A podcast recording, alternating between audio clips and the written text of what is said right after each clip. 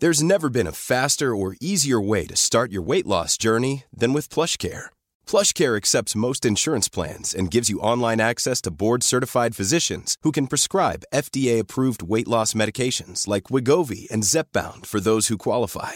Take charge of your health and speak with a board-certified physician about a weight loss plan that's right for you. Get started today at plushcare.com slash weight loss. That's plushcare.com slash weight loss. plushcare.com slash weight loss.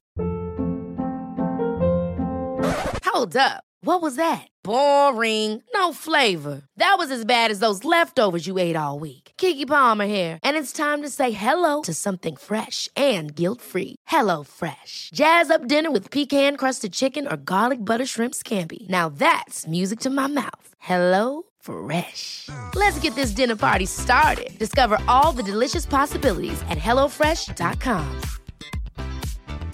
When you're ready to pop the question, the last thing you want to do is second guess the ring. At Bluenile.com, you can design a one of a kind ring with the ease and convenience of shopping online. Choose your diamond and setting. When you find the one, you'll get it delivered right to your door. Go to Bluenile.com and use promo code LISTEN to get $50 off your purchase of $500 or more. That's code LISTEN at Bluenile.com for $50 off your purchase.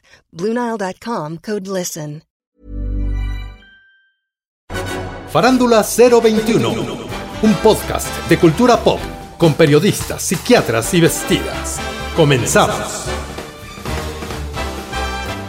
Hola, ¿qué tal? Bienvenidos al episodio número 30 de Farándula 021, un podcast muy digno. Está Pilar Bolívar, ¿cómo estás? Feliz de la vidurria, porque no puedo creer que empezamos ayer a hacer el podcast y ya vamos en el 30. O sea, está increíble, Horacio. Con lo cual, te digo una cosa, Dígamelo. no empezamos ayer.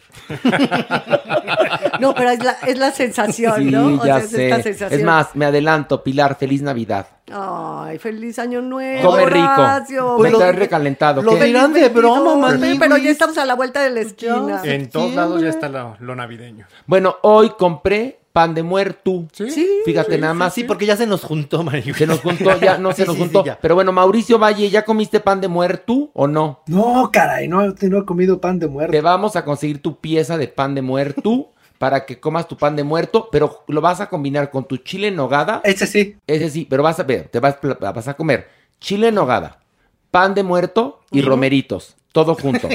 Sí, Ay, ya. guácala. No, es más, No, sí, ya está bien. ¿y sabes qué? Rosca, Rosca, Horacio. rosca de reyes, También. rosca de reyes Pero de romeritos que la hemos probado y es buenísima, ¿te acuerdas? Bueno, yo no la comí porque odio los romeritos, pero yo la comí de Nutella que estaba divina. y la comí de rajas con queso. Oh. Una rosca de reyes Sí, rellena. de verdad, ¿eh? Sí. De rajas. Sí, sí, sí, de rajas. Pero bueno, no hablemos de gluten porque Jeremy Cruz, el, el, Ah, sí. el- el psiquiatra, nos dijo que él no come tapioca, que porque la tapioca se absorbe todo el carbohidrato y engorda.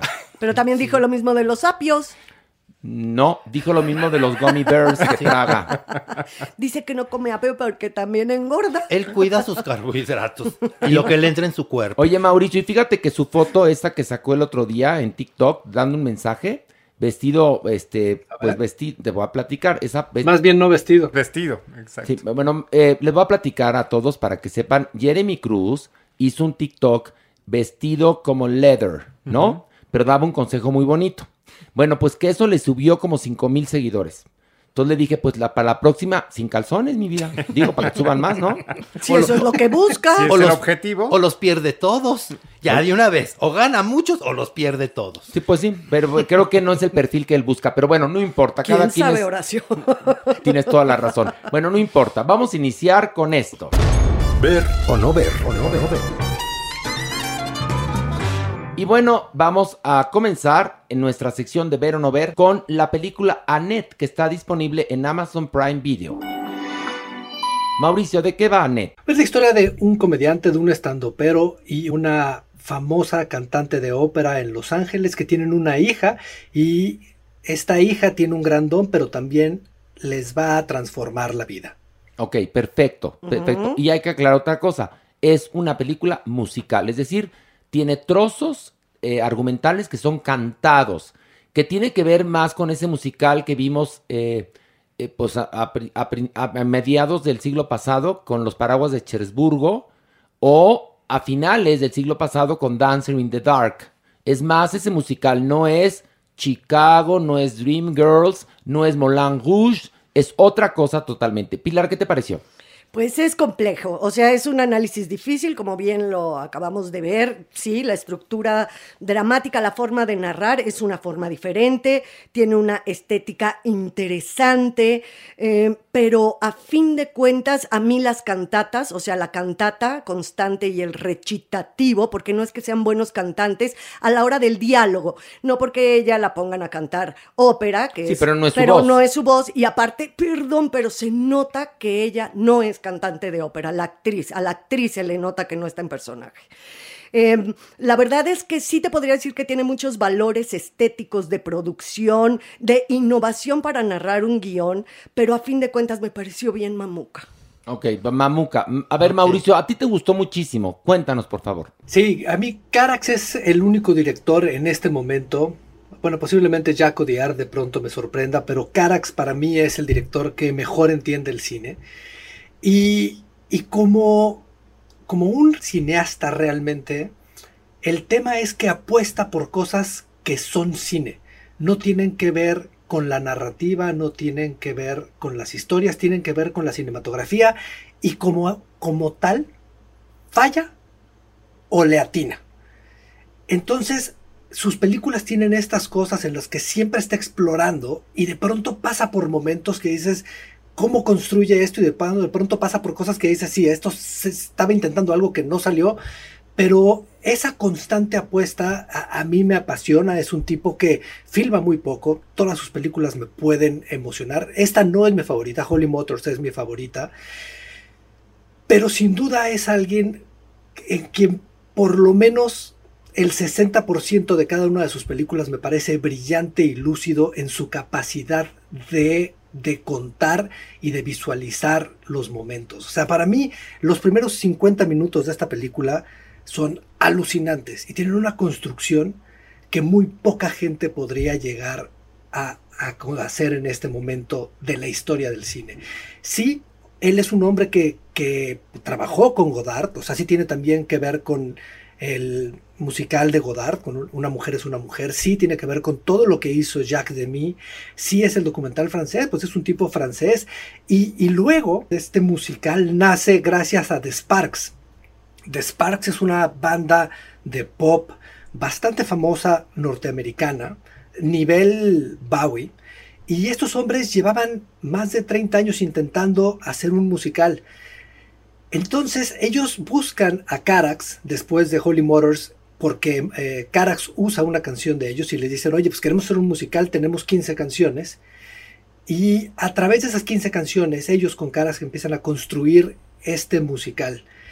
Y si bien las cosas más complejas y más sorprendentes de lo que vemos no se deberían de contar porque sí matan un poco la magia de la película, lo que sí entiende es la musicalidad del cine. Eh, todas sus películas tienen momentos en los que la música se eleva, como aquí cuando eh, él está haciendo los stand-ups. El entendimiento de la palabra, del ritmo, de la imagen y hacia dónde lo puede elevar sin perder la música de su, de su cine, me parece, me parece genial.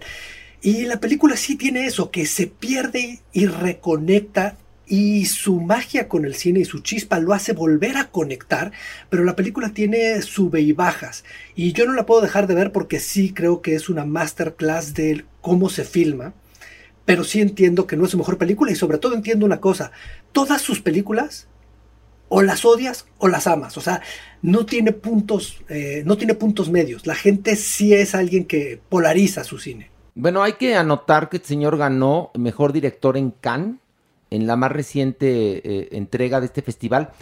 La película, yo te cuento una cosa, tú nos dijiste la semana pasada que te había gustado y la habías visto dos veces. Yo a, a, duras penas aguanté una vez. Mira, es mi opinión, ¿eh? A mí me gusta mucho el cine musical. Yo sé que este no es, no es una comedia musical, aunque podría presentarse en Broadway como un musical, intensísimo, uh -huh. pero como un musical. A mí me ocurre que no hay una sola canción, una sola canción que me haya parecido bonita todas me parecieron anodinas a mí en lo personal. Eh, odié a Marion Cotillard y a Adam Driver más, porque además, eh, no hay un personaje con el cual te identifiques como espectador. Me pareció la película rebuscada, mamona, sí, sabe filmar como un dios. Eh, tiene un director de arte o una directora de arte que es un dios. Los actores eh, fantásticos, por supuesto, pero los personajes, el, el de, el de Marion Cotillard me parece que se diluye como una como un alcacelser en el agua y el papel de Adam Driver es tan insoportable que acabas no siendo empático con él. La verdad es que a mí no creo que vaya, dudo que la película vaya a encontrar un gran público porque no lo va a encontrar y mucha gente va a salir decepcionada o van a salir sin entender qué fue lo que les pasó, por qué pagan un boleto por ver esta película llamada Annette tan rebuscada y mamona.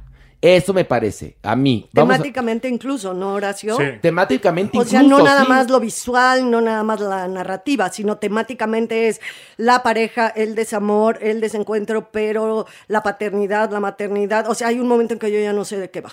No, y luego además, eso sí lo podemos decir porque más está en todas las reseñas. Eh, el personaje de Annette, la hija, es una marioneta, un títere. No, es que es títere o marioneta. Porque es- Marioneta. Un puppet, sí, un, Es, un- muppet. es- un- es como un Es una marioneta no, de. Maniwis, no es moped. Puppet. Puppet, pues dices moped tú. Ay, perdón, amiguis. No, esos son los del show de los mopeds. Sí. Esto es un, es un Puppet. ¿Cómo se diría en inglés? Marioneta. Una marioneta, ¿no? No, en inglés, Alejandro. un puppet. Ah, un puppet. No, una marioneta, no, pero mana, mana. No, no es cierto. Puppet, puppet. Puppet, O puppet. también podríamos llamarle un títere. Pues un títere. Es como Pinocho, háganse de cuenta. Sí, sí. Pues sí. Pero bueno, eh, a ver, ¿qué te pareció la película? A ver, me queda claro que es el producto de un artista, es decir, es un No, es producto un transgresor sí. y todo. Pero como público es una cosa insoportable. Estas casi dos horas. No, no, más no. de Dos dos horas. Dos, exacto, Dos veinte. son de verdad de horror. Llega un momento en que la estridencia de la música quiere volverte loco. Efectivamente, yo no encuentro una canción que resulte cautivadora. De hecho, hay unas en las que se repiten, pareciera que estás escuchando una y otra vez lo mismo. Y sí, efectivamente, hay méritos en muchas cosas. Yo no encuentro tan, tan chocante la actuación de él, la rescato. Se lleva por encima de la de ella, que es de verdad. A ver, los dos son actores. Sí, son grandes Los dos actores. ac- son, son actores Sí, sí, importantísimos. sí. Pero, pero yo creo que él sí hace un buen trabajo. Pero es que sabes qué sí- pasa, él produce la película, entonces pues se llevó el mejor personaje. sí, él claro. produce, Sí, ¿eh? sí, sí, sí, Pero a ella no yo- le crees. Ahora- o sea, ahí sí hay una bronca. Por Porque muy buena actriz que sea.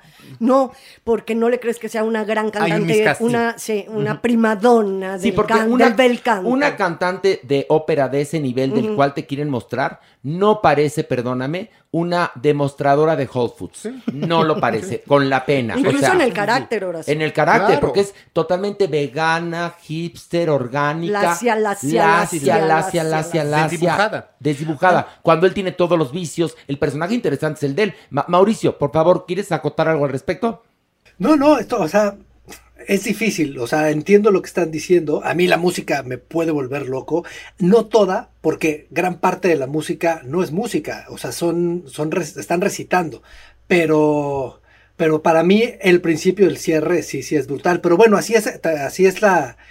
e- Es que sí, sí, a mí sí me gusta Sparks, a mí me gusta mucho Carax y me gusta mucho su cine. Entonces, como que sí le perdono muchas cosas, eh, honestamente, pero entiendo lo que están diciendo y entiendo que yo tampoco disfruto el musical. O sea, un poco aquí me lo salva que me gusta de Sparks y hay cosas que me gustan. Pero bueno, hay momentos musicalmente hablando como cuando cuando él está tocando el piano pensando en ella, que me parece de las cosas más bellas que he visto filmadas en años, y, y es la música, o sea, es la ópera de la música, y es la cámara, y, y la última canción, y la primera a mí me parecen gloriosas, o sea, yo duré una semana escuchándolas sin parar, entonces sí, también lo entiendo, o sea, de Sparks también es raro, si uno oye su música, Acaba de hacer un documental Edward Wright, que es de, las, de los mejores trabajos que se estrenaron este año. Lo pueden ver. Está en iTunes y se llama The, Spark, The Sparks Brothers. Eh, el documental es bien interesante, pero muchos de mis amigos que lo vieron lo que decían es, es que parece que es la misma canción todo el tiempo.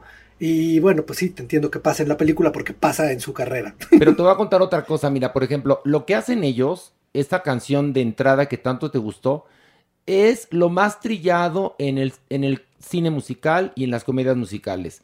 Hay sin número de, de obras musicales donde al principio el elenco te dice, completito cantando, te voy a contar una historia. Y mira, me viene a la cabeza Pippin, por ejemplo. Pippin así empieza, ¿no? Te va a contar la historia de Pipino el Breve. Y entonces aparecen todos los personajes y te van a, eh, te cantan una canción muy bonita, muy bonita, donde te dicen, te vamos a contar una historia. O sea, es decir, eh, y creo que esa, esa canción del principio de Annette es la menos peor. Pero ya entiendo por qué nadie les quería hacer el musical a estos del grupo. Es que es asquerosa la música, Maniwis. Ma- Maniwis, yo te voy a hablar como el simple mortal que soy, Maniwis. Sí. Que si de casualidad vi a Net. Me pareció una película loquísima, Maniwis. Que si yo perdía tantito, ya se me iba la trama en todos lados. Eso de verdad me mantuvo como. Sí me mantuvo, pues. Atento. atento, Pero en serio, porque Pero- más, yo- porque te vas a una cosa, perdón que te interrumpa, un paréntesis. Son muy repetitivas las canciones, no entiendo en qué eh, momento te parabas no, al baño y no No, no, entendías. no, no, es por, por la historia, Porque crees que vas a perder la historia, Sí, pero pero no, la pierdes. Pero no la pierdes. La, histo- la historia, Después de dos horas la historia te la puedo contar ahorita completita y no es nada sofisticada, ¿eh? Lo, Lo- que pasa es que la, la presenta de una manera que dices, oh, que pero ahí es donde quiere que radique Ajá, eh, su arte, ¿no? Y lo Su que me pasó es que cuando terminó dije, vi un musical que lo que menos me interesó fue la música. ay.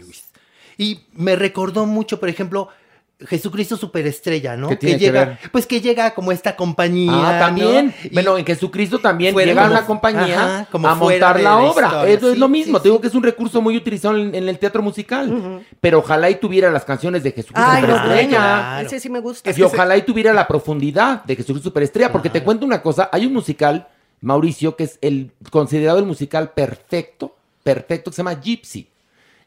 Esa es la misma historia de, de Annette. Es decir, el señor, este francés intenso, que le gusta hacer cine musical alternativo, tendría que poner en sus créditos inspiración generada por el musical Gypsy. Y luego te lo cuento porque no quiero spoilerear, pero se parece mucho a Gypsy. Bueno, vamos este, a nuestra votación. Mauricio, ¿ver o no ver? Sí, ver. Pilar, Sí, ver. Alejandro, Sí, ver. Maniwis. Pues sí, ver. Y yo digo no ver. No, es que sí tiene valores. Se de van a aburrir. no, ver, no. ver, mejor váyanse al, al MoMA o al Museo Arte Moderno, a la casa de Frida Kahlo. No, si quieren ver cosas bonitas, no. Esto me pareció. Yo.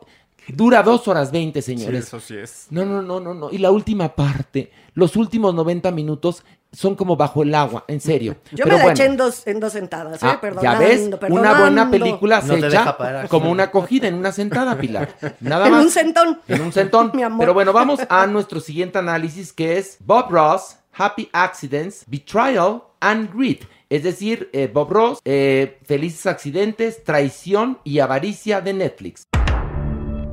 Pilar, ¿de qué va? Bueno, pues nos cuenta la vida y obra del famoso pintor de paisajes que alcanzó el éxito a partir de sus programas de 30 minutos en televisión, que se, pues, la verdad es que se transmitieron en todo el mundo, donde enseñaba a la gente a pintar con su particular técnica, que era una técnica como muy rápida y muy efectiva para hacer estos paisajes. Evidentemente nos cuenta toda su vida y nos enteramos de cosas que no sabíamos acerca de este personaje tan misterioso.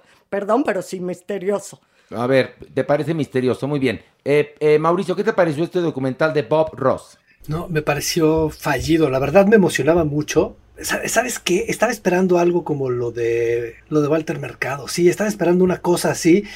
Y yo creo que donde falla es en el material que existía, en la forma de contarlo. Me parece muy aburrido cómo van avanzando entre, entre- entre entrevistas y tratando de construir esta tensión a través de sus palabras y de pronto va media hora y todavía no sabes qué es lo que realmente quieren que sepas y me pareció desquiciante. Yo lo, lo odié.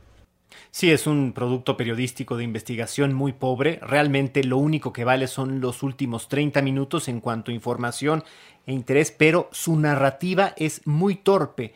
Eh, también pues es fallido que algunos de los personajes no aparezcan, por más de que se quieran escudar de que no quisieron hablar, pues bueno, falta justo esa voz, entonces no hay el equilibrio, eh, resulta muy aburrida la voz del hijo, que es como el que lleva la voz cantante y este atrevimiento, la información que pueda aportar, y el material pues eh, termina siendo muy pobre porque son solamente reproducciones de los propios programas que fue lo que ya vimos. Entonces no había material suficiente para armar un buen documental y el resultado es como de una televisora pública de un estado. Manigui, si usted tiene más de 40 años, va a recordar ese árbol que vivía feliz en el lago que veíamos en el canal 11, Maniguis. Pero sí hay una cosa muy importante, papacitos chulos. Descubrimos gracias a este documental que Bob Ross hacía basecita. Sí. Eso es muy importante, Maniguis. Todos Sí, pensábamos sí, sí, esa es la gran aportación. La gran que aportación su, es que- afro, que su afro era natural y no, Maniguis. Bueno, pero piensa que Bob Ross fue famoso en la época en la que se usaba mucho la base. claro. Y él quería como pelo de afro. Y entonces lo logró porque se hacía su basecita. Sí. Eso es la- creo que es el mayor secreto que se hacía basita Bob Claro, Ross. claro. Porque la verdad, ¿sabe cuál es el gran error de este documental? Manigus, ¿quieres decir algo más? No, Porque te no, no, interrumpí. no, no, o sea, lo más importante para ti es que se sea basecita. Clararira, me sorprendió. Miren, les voy a contar. El problema del documental es que les voy a contar todo. Ahí sí que no hay nada que ocultar porque más es público. Es que resulta que eh, Bob Ross en un momento dado de su existencia se asocia con una pareja que se acaba quedando con los derechos de su nombre, etcétera. Esto a pesar de todas las herramientas legales que Bob Ross todavía en vida, porque muere a los 52 años Muy de joven. cáncer, muere muy joven. Y entonces este, se da cuenta que lo quieren birlar y, bueno, eh, me- introduce todos, todos los, los, los, los recursos legales Sí, sí. para poder eh, que su hijo herede y no lo logra. Entonces, el que hace este documental es el hijo de Bob Ross. Eh, y entonces esto huele a venganza Sí. no huele a querer eh, eh, que, bueno, que un, si, si podemos decir que algún legado dejó que eh, per- permanezca en la memoria de todos el legado de este gran pintor. No, fue un pintor pinchísimo, Paupérrimo. paupérrimo, que no aporta nada. Este, que, que- que- que si quieres tener algún cuadro de Bob Ross, No. pues muy tu mal gusto, pero, pero pintaba paisajitos espeluznantes como de, Horribles. de, de- de- de- de la academia más chafa. Lo que pasa es que los pintaba en chinga. Ese era su arte, por eso hacía el programa en 30 minutos. Y bueno, si malos gustos no hubiera, la jerga no se vendiera. Entonces, evidentemente, pues toda la gente compraba estas porquerías. Y salía en PBS. Y PBS vendió este programa a todo el mundo. Pero el documental es malo, aburrido y huele a venganza. Mejor que el hijo. Busca un buen abogado. No, y un, un psicólogo o un psiquiatra. No, ¿eh? está un buen abogado de- para recuperar todos los millones que esta pareja que fueron socios del papá le robaron. Pero, Pero, pues, la verdad es que yo, yo pensaba, por ejemplo, lo que Pilar un día dijo. No, es que dicen, Dicen, que utiliza una cámara negra porque él hace el programa desde la cárcel. Dije, ay, esto va a ser interesantísimo, Yo ¿no? también, la verdad, pues Horacio, no, nunca yo- pisó la mi cárcel. gran morbo, de verdad, era por esa leyenda urbana de que el señor estaba en la cárcel. Pero sí tuvo muchas broncas legales, por lo que sí podemos ver. Pero en están el- aburidas Es como las aburridísima. cuentan, ¿Sabes qué aburridísima. es eso? Que el material documental no está bien No, narrado. el- pero yo sí tenía mucho morbo porque a mí este personaje, Pero, esa Pilar- voz seductora y cómo enseñaba a pintar y todo, pero la verdad es que el Pero- documental no me reveló Pero nada. dices, No, no, dices nada. que el material no. Lo que está muy mal es el guion del documental. Sí. Fatal. No, pero también el material como... de- de- un Muy poco lo pobre, que- como sí, dijo Alex. Pero sabes una cosa, puede hacer recreaciones. Hay muy- muchas partes en el documental que hacen recreaciones. Sí, Y con lo esta como intenta, lo intenta hacer como con un... Se puede hacer, o toda la vida lo ha hecho el canal, y se puede. Lo que pasa es que no tienen que No, no, contar, no, no, punto. no. Y tendrían. Te- Yo creo ver, que sí Sí, tendrían. pero lo tienes que agarrar de otro punto y decir, este señor que hace unas mierdas triunfó. ¿Por qué? Porque la sociedad está necesitada de esto, porque no tienen cultura, porque eso les parece arte, y te vas para otro lado. Pero, Pero, no. dices, es el hijo que quería cobrar Claro. venganza y dice, por más que yo lo intenté, no lo logré, me traicionó mi tío y, me, y traicionaron a mi papá, esta mujer que fue su amante, que ni siquiera le dio fuerza como para argumentar eso, y el esposo de este. Oye, y, qué- y qué mal gusto de Bob Ross y de la sí, señora de total. coger, estaban horribles los dos. Pero bueno, vamos a ver o no ver. Mauricio, ¿ver o no ver? No ver. No ver. Pilar, No, no ver. Alejandro, Ni remotamente. Maniwis. No, se la pueden ahorrar, Manix. Y yo digo no ver. En serio, no. eh, pertenece al rubro de... Reembolsame Netflix. Exactamente. Y vamos ahora a eh, eh, la película de HBO Max, que también está en cines, protagonizada por Hugh Jackman, Reminiscencia. Maniwis, ¿de qué va? Mira, Manix. Nicolás tiene un negocio en que consiste que sus clientes puedan revivir cualquier recuerdo que deseen. Él es un investigador privado, Maniwis. Un día llega una guapísima mujer que se llama May a consultarlo, Maniguis, porque quiere saber dónde dejó sus llaves. Y a partir de ahí nace un apasionado romance. Ay, Maniwis, lo contaste igualito como lo ponen en las reseñas de No, internet. no, En serio, qué capacidad No de síntesis tienes. Estoy impresionado. Mauricio, ¿qué te pareció? Y- y me parece fallida, me parece que... eh, me parece obvia, me parece que las soluciones visuales son pobres, me parece que los diálogos son de chicharronero, o sea, que, que tratan de ser muy pretenciosos y no llegan nunca al, al lugar donde deberían de estar los actores para, para que funcionen y se sienten unos diálogos muy forzados, me parece cursi, me parece que, que su análisis, su revisión de la ciencia ficción contemporánea es muy pobre. Y me parece que había cosas interesantes dentro de la idea, pero que la, la narrativa, su estructura eh, de- del guion es muy poco interesante. Entonces, me parece cursi, me parece simplona, me parece aburrida, me parece fallida. Es, una de las, es uno de los grandes fracasos del año en taquilla. Por favor, si ven en algún lugar que dice hoy 4, 6 y 8, la película Reminiscencia con Wolverine, no vayan a verla. O sea, es horrenda, aburrida. En serio, Pilar, ¿qué te pareció? horrenda, aburrida, ¿Es no eso? la vean, que vamos a darle más vueltas a este chocolate. No, no, no. La verdad es que no, no. Que- creo que quisieron hacer algo como mucho más allá y se les fue de las manos No. rudísimo. Y las actuaciones pésimas, perdón. Es infumable. Simplemente es como uno de estos ejercicios pretenciosos de la generación de, de estos eh, productores de series mexicanas que están de moda, que se les van las cosas de las manos y que hacen verdaderos adefesios. No, un horror. Maniwis, No, Maniguis, en ningún momento crees. Ni crees Sí, en la historia, ni crees. Nada. no, nada, No, nada, nada. nada. Ni Bien. aunque salga Marina de Tavira, ¿eh? No, no. Pero espérate, Marina de Tavira, ¿qué? Si en la película Roma ni actúa tampoco. No, que O sea. Marina de Tavira no es gancho de taquilla, Ya ¿eh? sé. O sea, seguramente ese papel lo tomó porque nadie lo quiso hacer leyendo ese guion. Porque ya Y- tenía que tomar algo No, también, pero, porque pues, después sí, de pero- Roma. No, no, no, pero en serio. Y dijo, ya voy, ya trabajé con Hugh Jackman. Ay, pues muy bien, mana, te felicitamos. Anduviste con Rafa Sánchez Navarro, andas con Diego Luna, trabajaste con Hugh Jackman, pero la película es espantosa. No. Eh, vamos a la, a la votación. ¿Ver o no ver, Mauricio? Por supuesto que no ver. Pilar. No, no, no, no, para nada, no ver. No, definitivamente. Declarar ira que no, man. No, no ver, no ver, no ver, no ver. Y por último vamos a analizar la nueva entrega, que es la temporada número 10 de American Horror Story. Eh, esto lo pueden ver por FX o por Hulu. ¿Y de qué va? Bueno, pues nos cuenta la historia de un escritor, un escritor que pues que no ha sido reconocido porque le dan puros proyectos chafas, que tiene su esposa embarazada y su mijita que estudia violín y que quiere ser el primer violín de la Filarmónica de Nueva York. Y entonces, para inspirarse, ¿por qué no se va a una casa horrenda en un pueblo en Massachusetts? No entiendo por qué, pero bueno. Estando Tlacotalpan tan bonito, San Miguel Para Allende, encontrar la paz, Horacio San Cristóbal del de las. Casas. Bueno, puedes, ya siendo gringo, pues te vas a San Diego, a La Joya. No, él va al lugar más asqueroso. Y entonces llega a una casa que está espantosa, que rentó por tres meses.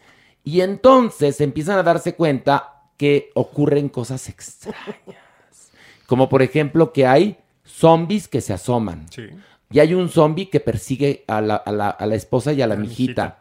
Y luego él, pues sigue sin poder escribir, pero después de que los intentan casi que matar, dice, no, pues yo creo que ya nos vamos de este pueblo, ¿no?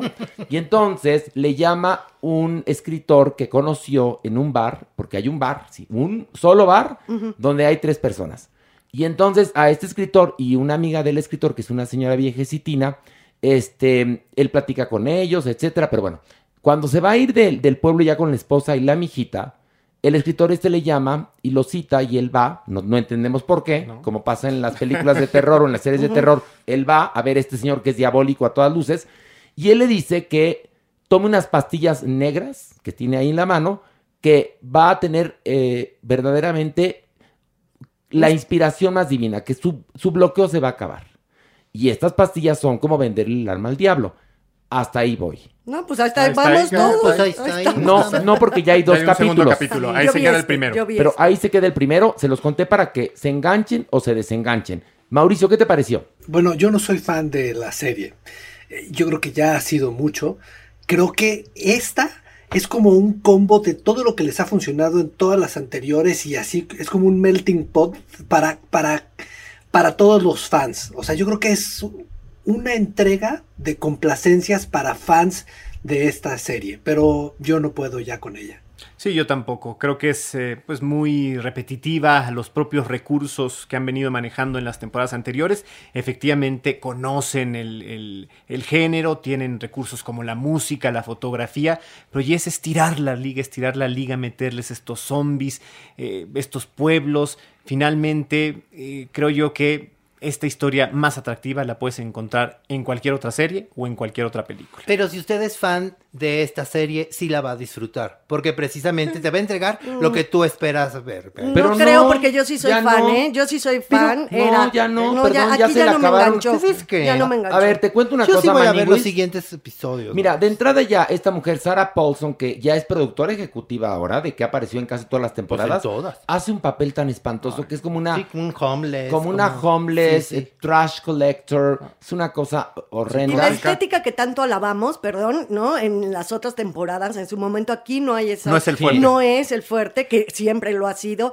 La verdad es que los zombies vampiros Sí, ya también vampiros, ya sí. te dan flojera. O sea, a mí ya me dio flojera porque ya la vi nueve veces. No, además, o a sea, ver, ya la Pilar, vi mucho, ¿no? mira, tan sencillo, no te da miedo y se trata de que te dé miedo porque lo que busca Ryan Murphy a través de American, eh, American Horror Story es eh, decir y mostrar que el verdadero horror no son ni los zombies, ni los aparecidos, ni los vampiros, somos los seres humanos. Es el discurso que ha intentado eh, compartir durante todas las temporadas. La primera es estupenda, la segunda, la Wow, yo tercera. soy fan, bueno, la del circo es creo que la mejor, pero esta, yo creo, y te digo Y que la yo del soy fan. hotel, acuérdate la del hotel. Ay, la del hotel genial. ya un momento Ay, no, en el cual se la les cayó. estética, pero Sí, la estética seguía Pero espérate, siendo pero padrísima. sí. Pilar, pero por la estética no te quedas viendo una. A ver, vuelve a ver a Net, que tiene una estética preciosa. ¿La volverías a ver? Eh, ciertos Ah. momentillos. Ah, no, no, no, no, a lo que voy, déjame, te, O sea, déjame a lo Annette que voy. es una película con mucha estética, pero es aburridísima. Sí. No puedes ver una, una serie por una estética. No, a lo que me refiero que tantas veces alabamos la estética, ¿no? De esta. No, te entiendo perfectamente. serie, y que aquí a mí ni siquiera eso, Bueno. ni siquiera eso me da. Y saben que también los personajes son infumables. No, no, no, todos. infumables. Desde el- la policía esta afroamericana, él... No, la gente. la- ay, no, sí, No, no, no, no, no, la- no. La, la escritora y el otro escritor, Ay, no, verdaderamente son... horribles, no, bueno. verdad, Ay, están bien. No, a ver, no. A, ver, hemos visto las 10 temporadas. Clararina. Y entonces podemos hablar con conocimiento de causa. Y perdón, por más estética bonita que tenga No. la serie, una estética no Aquí te no se hace. sostiene nada. Escúchame, nada, ninguna película, ni ningún programa se va a sostener por su estética. Se va a sostener en primer lugar por su guion o por su libreto. Es la única manera. Ya lo demás es añadidura. Alfred Hitchcock decía, cuando acababa de hacer el storyboard de su película, decía, ya acabé, nada más falta filmar. ¿Me entiendes? Pero Alfred Hitchcock tenía historias increíbles. Pero bueno, eh, Mauricio, ¿ver o no ver? Si son fans, la tienen que ver. Pero si son como yo, por favor, huyan. Pilar, Yo soy fan y no ver. eh, yo también soy fan y no ver. Alejandro, No ver. Maniwis. Aclararía que sí, véanla. Bueno, hoy estamos entre negativos y muy positivos, pero bueno, vamos ahora a hablar de temas muy importantes. En primer lugar, eh, está todo este asunto de OnlyFans, que es esta plataforma que en la mayoría de los casos ha servido para que hombres y mujeres que se dedican o a la pornografía o al soft porn se hagan de una fortuna.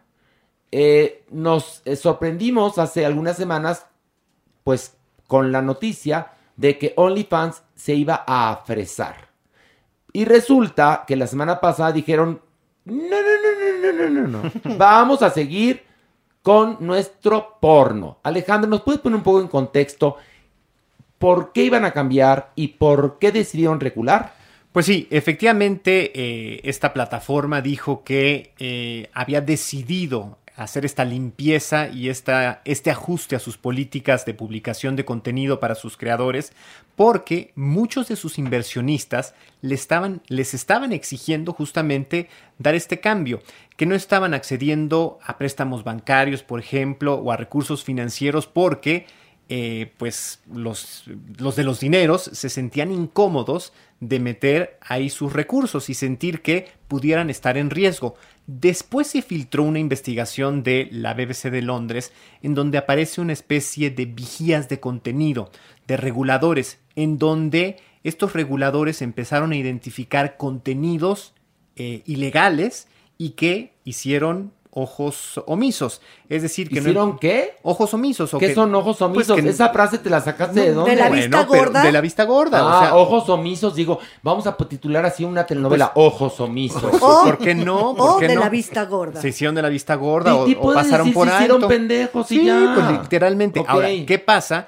Que quizás había contenidos en donde se percibía pornografía infantil, eh, tráfico de personas, Ok. eh, sofilia, actos sofílicos, lo que estaba Bueno, prohibido por también la- incesto. También. Que hay una cosa, yo no entiendo cómo se les filtraron esos videos cuando ya hay esas plataformas tan millonarias, tienen unos algoritmos. Por tú, tú sube ahorita, tú sube ahorita una foto de tu pene a Instagram. A ver en cuánto tiempo te quitan la cuenta. Doctor Jeremy, ¿qué otras irregularidades se encontraron? Justamente estos sensores y estas personas que estaban trabajando vigilando las páginas en esta investigación de la BBC mencionan que además de trata de personas había aspectos de pornografía infantil específicos, prostitución dirigida en usuarios que por ejemplo no tenían ningún contenido pero era una forma de encontrar a las personas y poder vender a otros. Y lo más grave dentro de como todas esas políticas nuevas y etiquetas de las redes sociales es contenido pornográfico de terceras personas, ajeno a los creadores. Ok, perfecto. Entonces, bueno, pero al parecer el único problema real que había, fíjense nada más, porque eso se soluciona con un algoritmo, es que los, los bancos, que son instituciones verdaderamente, bueno, más santas, más santas que la Virgen María, este, los bancos pues no estaban, porque los bancos tuvieron mucho que ver, no es únicamente quien quisiera hacer las transacciones, los bancos se negaban, fíjate, los bancos que no lavan dinero y que no hacen cosas horribles, se negaban a recibir las transacciones de los usuarios de OnlyFans porque les parecía muy pecaminoso. Yo estoy hablando de un tema de pornografía, no de todo lo demás, porque lo demás se resuelve con un algoritmo. Sí, sí. Pero entonces, ¿por qué vino este cambio? Porque la vino una presión social importantísima, sobre todo de toda la comunidad de creadores, que son más de 2 millones de personas, que dijeron, bueno, entonces me voy y ya no vas a tener viabilidad de ningún tipo. No tienes la viabilidad financiera en el futuro, pero tampoco de contenidos, porque tú te vendes como una plataforma en donde una eh, chef puede vender sus recetas o una, un actor puede hacer sus monólogos, pero la gran mayoría de tus usuarios son generadores de soft porn o de pornografía. Maniguis, en el momento que vieron que iban a matar a la gallina de los huevos de oro, ahí dijeron, ay, no, no, no, espérate. Porque obviamente en el momento de que desaparece o cambia su giro OnlyFans, en dos segundos abre otra ya, plataforma. ya hay 20, ¿eh? ya hay 20. Sí, Pero si van, si van a ir todos a Just for Fans o a cualquier otra. claro. Doctor, De hecho, un factor interesante es que existen cuatro empresas que están buscando ir por estos dos millones de personas creadoras de contenidos, que es Just for Fans, es AVP, Patreon y adivinen cuál otra, Snapchat. Quiere revivir mediante contenidos exclusivos de porno. Recuerden que OnlyFans generó fuentes de ingresos para personas que antes no lo tenían o les disparó la carrera en formas no, impresionantes. y también hay otra cosa, perdón que se los diga, este, logró, eh, ¿cómo te? Liberar Sí. actores y actrices porno que estaban esclavizados a estudios para darse cuenta que ellos podían hacer sus propios contenidos, que no era tan difícil, y podían generar su propio dinero. Recuerden que OnlyFans se queda con un 20% de lo que entre, Pilar. Y también, bueno, por lo que sabemos, en esta época de pandemia, muchas personas lograron monetizar, incluso salvarse económicamente a partir de esta plataforma. Entonces también es como eh, de dónde a dónde es la honestidad, de dónde a dónde sí quieren, no quieren los bancos. O sea, al ser también una plataforma muy seguida y con mucho dinero, de dónde a dónde, ¿no? Mauricio, por favor, ¿qué quieres decir? Sí, el gran problema es regularizar una compañía como esta. O sea, todas las cosas que pasan en la oscuridad a nadie le importan, pero en el momento en el que tú necesitas crecer, que necesitas mover todo ese dinero por los bancos, pues sí es, sí hace ruido. O sea, los bancos no es que laven dinero, que por supuesto que lo lavan, pero lo lavan de manera inconsciente. Para, o sea, los que lo están lavando son las compañías a través de ellos. Entonces, el hecho de que esta empresa tuviera todo eso tan expuesto y que se quisieran volver de alguna manera algo tan grande, pues sí, sí, sí tiene un riesgo para ellos. Entonces tienen que decidir qué quieren ser. Y es posible que en el mundo en el que estamos viviendo encuentren la forma correcta para mover todo su dinero sin necesidad de un banco. Aunque sea una transición que en el mundo normal va a llevar muchos más años, creo que ellos pueden empezar a hacerla, así como mucha gente ya está funcionando a través de, de criptomonedas y, y, El Salvador, hacia allá tendrían que ir. Mira, yo te cuento una cosa, aquí tú, fue un asunto de moral, uh -huh. porque nadie está peleado con su dinero y los bancos, perdón que te lo diga, pero sí lavan dinero. O sea, directa e indirectamente, acuérdate el escándalo de hace algunos años de HCBC, cómo estaba metido en, bueno, en el laundry service a todo lo que dan.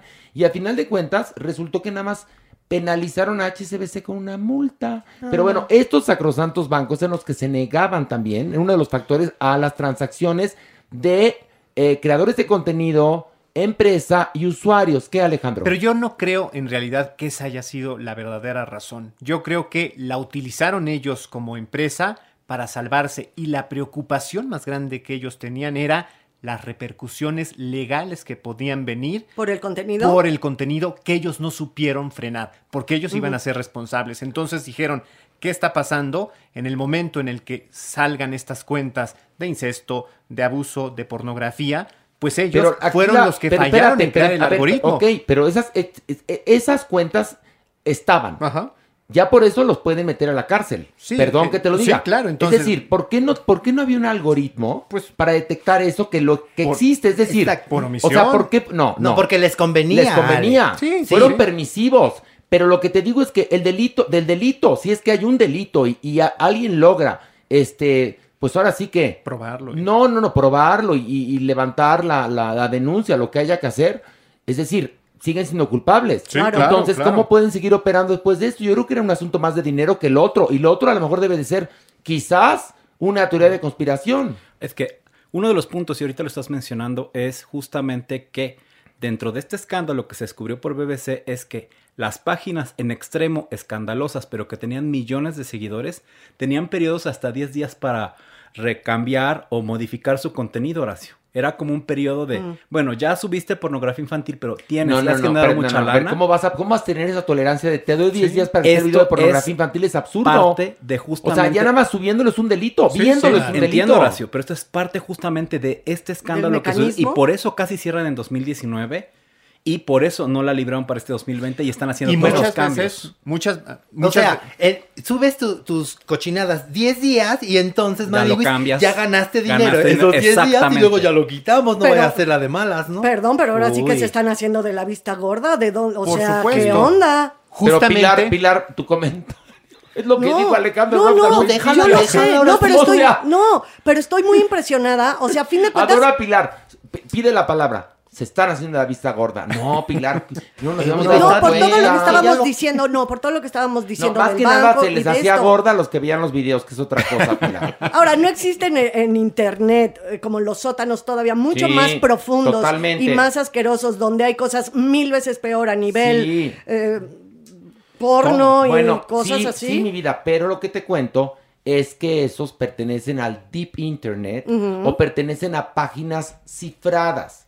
En este caso, este es, es porque es legal y Exacto. es un negocio, Pilarica, que llegaba a todo el mundo y que generaba millones de dólares. Y al generar millones de dólares, puso la atención de la BBC, que hace, esa sí hace buenas investigaciones, pero también cuando le conviene. Ahí tienes el caso de Jimmy Savile, que era un pederasta que trabajaba en la BBC de Londres y todos callaron y lo denunciaron hasta que murió. O sea que tampoco. Te, te digo, en los países de primer mundo tienen corrupción de primer mundo. Pero bueno, el asunto es que OnlyFans ahora se convierte en la punta de lanza de estas páginas que tienen contenido para adultos. Ahora, ¿qué va a pasar con esos videos muy cuestionables? Seguramente ya no estarán y tendrán un algoritmo que sea lo suficientemente eficaz para detectar eso. Alejandro, ¿qué estás viendo en tu celular? ¿Estás en Grindr o No, qué? hombre, Ah, ¿cómo crees que estoy ¿Qué estás buscando? Porque te veo que estás mandando... OnlyFans. Activando su cuenta sí, de OnlyFans. Se llama- voy a vender mi contenido. No, se llama Merengón. Arroba merengón. arroba, me- saca el tuyo, ándale, arroba merengón. No, no, no. Hay, a tu- hay gustos para todos. ¿Verdad, Manini? Oye, oye, ahí en los, eh, así, acostado en los pasteles de miel me sabe, así, merengue. ¿Quién Mira, tiene aquí ejemplo. OnlyFans? A ver. No, nadie. No, no, no. pues sí, ahí está, Ale. Mira, Jeremy está, después de la foto, el, ¿no qué fue lo que hiciste? ¿Un TikTok o qué hiciste? Hice un TikTok con un arnés Ok, ¿y para qué? para hablar un poco sobre el pensamiento anticientífico. ¿Y qué tiene que ver el arnés con el pensamiento anticientífico? Nada más pregunto. Nada. Ah, muy bien. Bueno, pues mañana haz uno sobre el pensamiento científico y lo haces en tutú. Digo, va a variar, ¿no? O es sea, como para jalar la atención, mi querido. A ver. Mauricio, quiere jalar la atención. Te cuento una cosa, cuando yo vi el video, él estaba hablando creo que de las drogas o no sé qué, no pude, no puse atención, estaba tan impresionado de ver a Jeremy en arnés, que ya, ya con eso podía haberme dicho eh, el secreto de la fuente de, de la eterna juventud o el misterio de la Santísima Trinidad, no me entero, ya ver a Jeremy, imagínate Jeremy en TikTok con el torso desnudo y con un arnés, ya, ya más no, no, no, no puedo. Pero bueno, tu mensaje llegó, ¿verdad, Jeremy? Creo que parcialmente Qué sí. bueno, mi vida, qué bueno. Parcialmente. Parcialmente, sí. Sí, llegó. Ya le llamaron para atender una tienda, porno en la zona rosa. Para atender la tienda Horacio. Es la imagen. ¿Para eso? No, va, a te- va a atender el Glory Hole. Por último, vamos a hablar con Mauricio Valle acerca de esta nueva entrega del Hombre Araña que se llama Spider-Man No Way Home que estrena en diciembre. Mauricio. Finalmente, eh, Spider-Man nace fuera de Marvel. Es, es un cómic que le pertenecía a Sony y que es de los pocos superhéroes que han entendido bien cómo desarrollar fuera de Marvel. Ahora que está con Marvel, eh, ha sido un crecimiento maravilloso y sin duda la franquicia más importante, yo creo, después de, de Iron Man. Y esta nueva entrega es la respuesta a ese, a ese cómic que fue de Spider-Verse. ¿Se acuerdan que esta película espectacular que estuvo nominada al Oscar, en el cual interactuaban muchos Spider-Mans de muchos universos? Ahora lo que vamos a ver es este Spider-Man que, que pide ayuda, porque todo el mundo sabe quién es. Ya, eso lo vemos en el tráiler, no es un spoiler. Y, y si es un spoiler, pues está en el tráiler, pues. Entonces le pide ayuda a Doctor Strange para hacer que todos olviden quién es él. Y una vez que este hechizo sucede, pues tiene más cosas en contra que beneficios. Pero una de las partes espectaculares que están haciendo con este Spider-Man es reunir a los tres Spider-Mans y traer de la primera trilogía que fue la de Sam Raimi al el Doctor Pulpo. La verdad, la película se ve brutal. O sea, es de las películas que más se me antoja para cierre de año. Va a estrenar en diciembre. Y yo creo que es, la, es el blockbuster de cierre de año. Oye, Mauricio, pero además, bueno, la gente está emocionada porque gracias a, a- esta película en dibujos animados de, de Spider-Man, se pudo hacer de alguna manera esta nueva entrega que digamos que ya es de la nueva época de Marvel o, o estoy muy tonto y me van Sí, a, sí, sí. a- No, no, sin duda es de esta nueva etapa de Marvel. Esta nueva etapa de Marvel, estamos en construcción, o sea, estamos donde estábamos hace casi 20 años.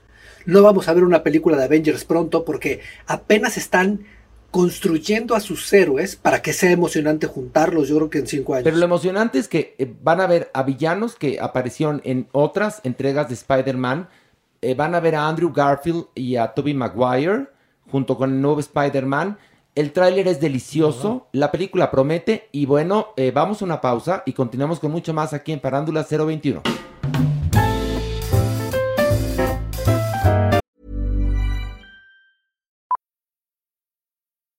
Millions of people have lost weight with personalized plans from Noom, like Evan, who can't stand salads and still lost 50 pounds. Salads, generally, for most people, are the easy button, right? For me, that wasn't an option. I never really was a salad guy. That's just not who I am. But Noom worked for me. Get your personalized plan today at Noom.com. Real Noom user compensated to provide their story. In four weeks, the typical Noom user can expect to lose one to two pounds per week. Individual results may vary. A lot can happen in the next three years. Like a chatbot may be your new best friend. But what won't change? Needing health insurance. United Healthcare Tri Term Medical Plans are available for these changing times. Underwritten by Golden Rule Insurance Company, they offer budget friendly, flexible coverage for people who are in between jobs or missed open enrollment. The plans last nearly three years in some states, with access to a nationwide network of doctors and hospitals. So, for whatever tomorrow brings, United Healthcare Tri Term Medical Plans may be for you. Learn more at uh1.com. Wow! Nice. Yeah.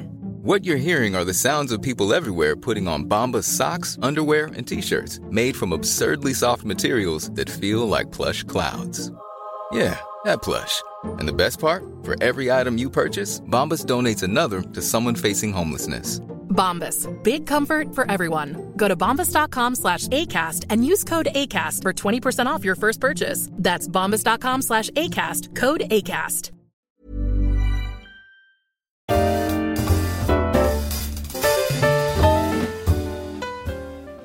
Del pink al punk. Y bueno, ya estamos de rezo aquí en Parándula 021. Ya escucharon, estamos del Pink al Punk. Un aplauso para Mario Lafontaine. Bravo, Muchas gracias, queridos. Muchas gracias. Y vamos a hablar de dos eh, álbumes nuevos, el de Jake Bug y el de Lord. Eh, Mario, ¿cuál quieres analizar primero? Eh, Jake Bug. Por favor.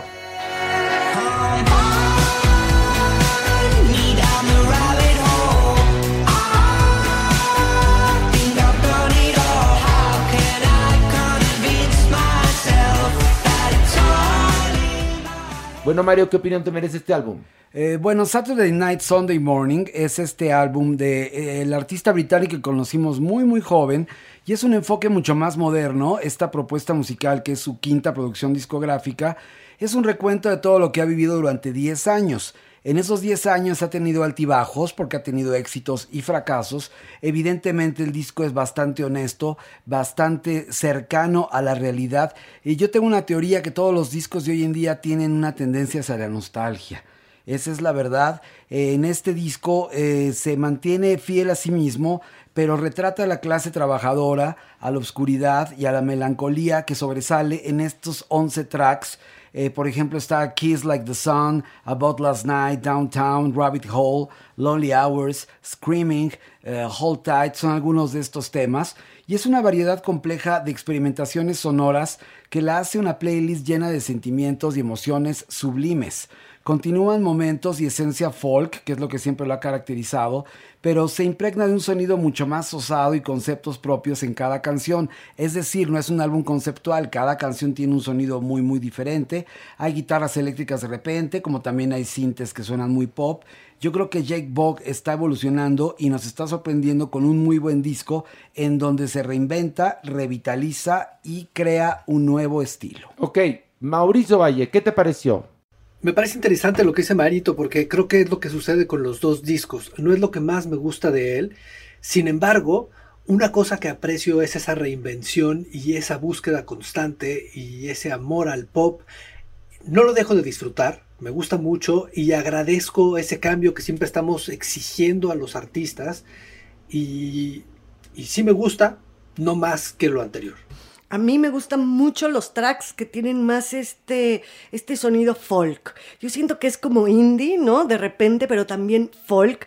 Este folk inglés con esa voz un poquito nasal, a mí me gusta mucho y siento que más que nostálgico, no sé por qué, pero sí la- las juventudes en este momento las siento depresivas. O sea, sí hay un momento que es la sensación, lo que yo siento en mi corazón cuando oigo. Pero sí me gusta, o sea, la verdad me parece muy, muy interesante. Pilar hablando como, como una, como Sara García. A ver, no son las juventudes, es el planeta. El planeta, todo el planeta, tiene una carga que ni siquiera hemos dimensionado de estrés y de frustración. O sea, es un asunto. Y por ende, los trabajos discográficos que estamos analizando ahorita son producto de esa pandemia. Sí, eh, a lo que me refiero es que también hemos escuchado de repente otros materiales que traes donde el Eurodance, donde hay música para bailar y demás. Este tipo de artistas que yo lo siento como más metidos en el arte musical tienden a ser muy depresivos. Evidentemente Horacio Villalobos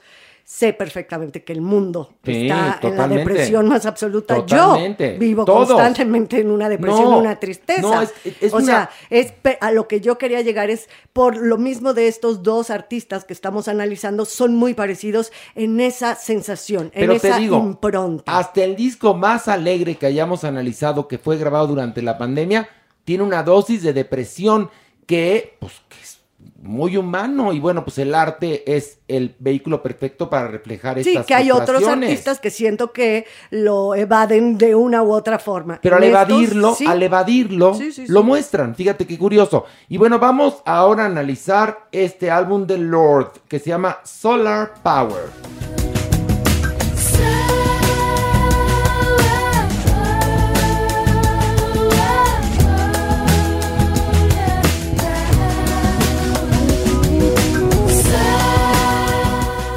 Bueno, Mario, ¿qué te pareció? Eh, bueno, esta superestrella, porque realmente es una superestrella de nicho, es muy reconocida en todo el mundo, regresa con nueva música bajo el brazo y lo hace con este disco llamado Solar Power, que es el sucesor de Melodrama, es el tercero en su discografía. Esta cantante neozelandesa volvió a la escena musical con un sencillo que llamó mucho la atención, que es Solar Power, el título del disco. Las canciones son producidas y coescritas por Jack Antonoff, ya hemos hablado de este gran productor que trabaja con las máximas estrellas. Ella ha abandonado la electrónica minimalista para entrar en un terreno que es diferente a lo que habíamos conocido con su disco debut y con su siguiente álbum. Está apostando por sonidos mucho más orgánicos, hay guitarras acústicas, percusiones, arreglos inspirados en los 60 y en los 70 que van en todo el álbum. El segundo sencillo, por ejemplo, que se llama Stone at the Nail Ceylon, es introspectivo, es una reflexión sobre el envejecimiento y el último single, porque tiene tres singles este disco, aparte de otros tracks extraordinarios, es también una meditación sonora sobre la vida. El álbum es una celebración del mundo natural, es un intento por inmortalizar los sentimientos profundos que se tienden al aire libre. Lord es una de las figuras más enigmáticas del pop actual y a pesar de que, es, eh, que tiene el aplauso de la crítica y el éxito comercial, se había mantenido siempre con un perfil mediático muy bajo, pero fíjate que por la portada causó muchísimo revuelo porque en la portada aparece, hay dos portadas y hay dos ediciones del disco.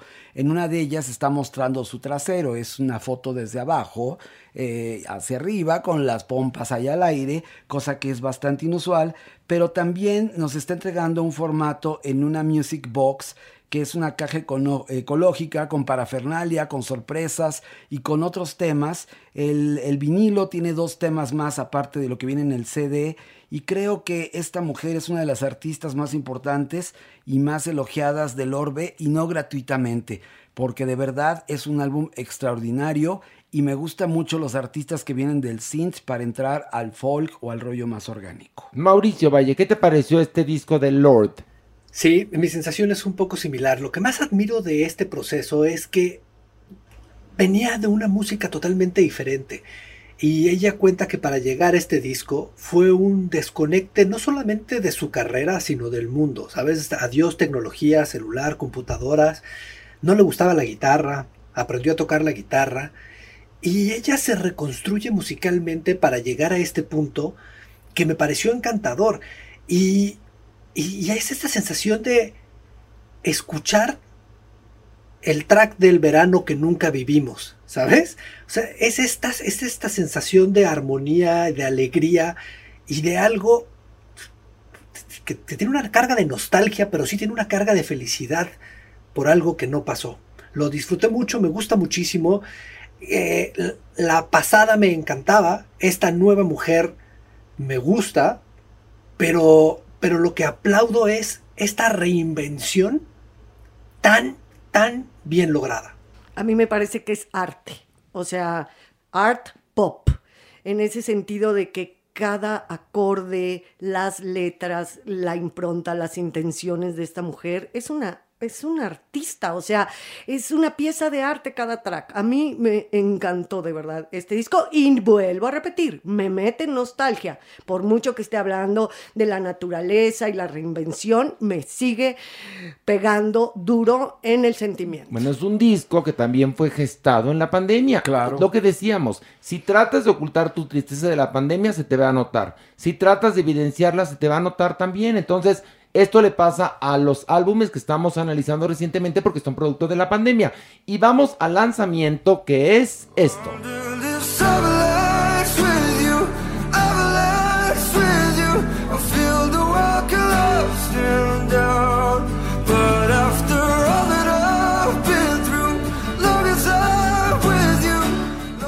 Y bueno, este lanzamiento es James Arthur con Avalancha, Mario. Cuéntanos. Bueno, pues seguimos con la nostalgia. Nuevamente aquí, este, esta es una estrella británica que surgió del programa X Factor, en donde resultó ganador en el 2012 y tuvo gran éxito en su país, no más allá de su país, de la Gran Bretaña. Pero ahora nos presenta este sencillo que se llama Avalanche, que es una canción muy interesante porque está estructurada en tres segmentos: la premisa, el presente y la ideología.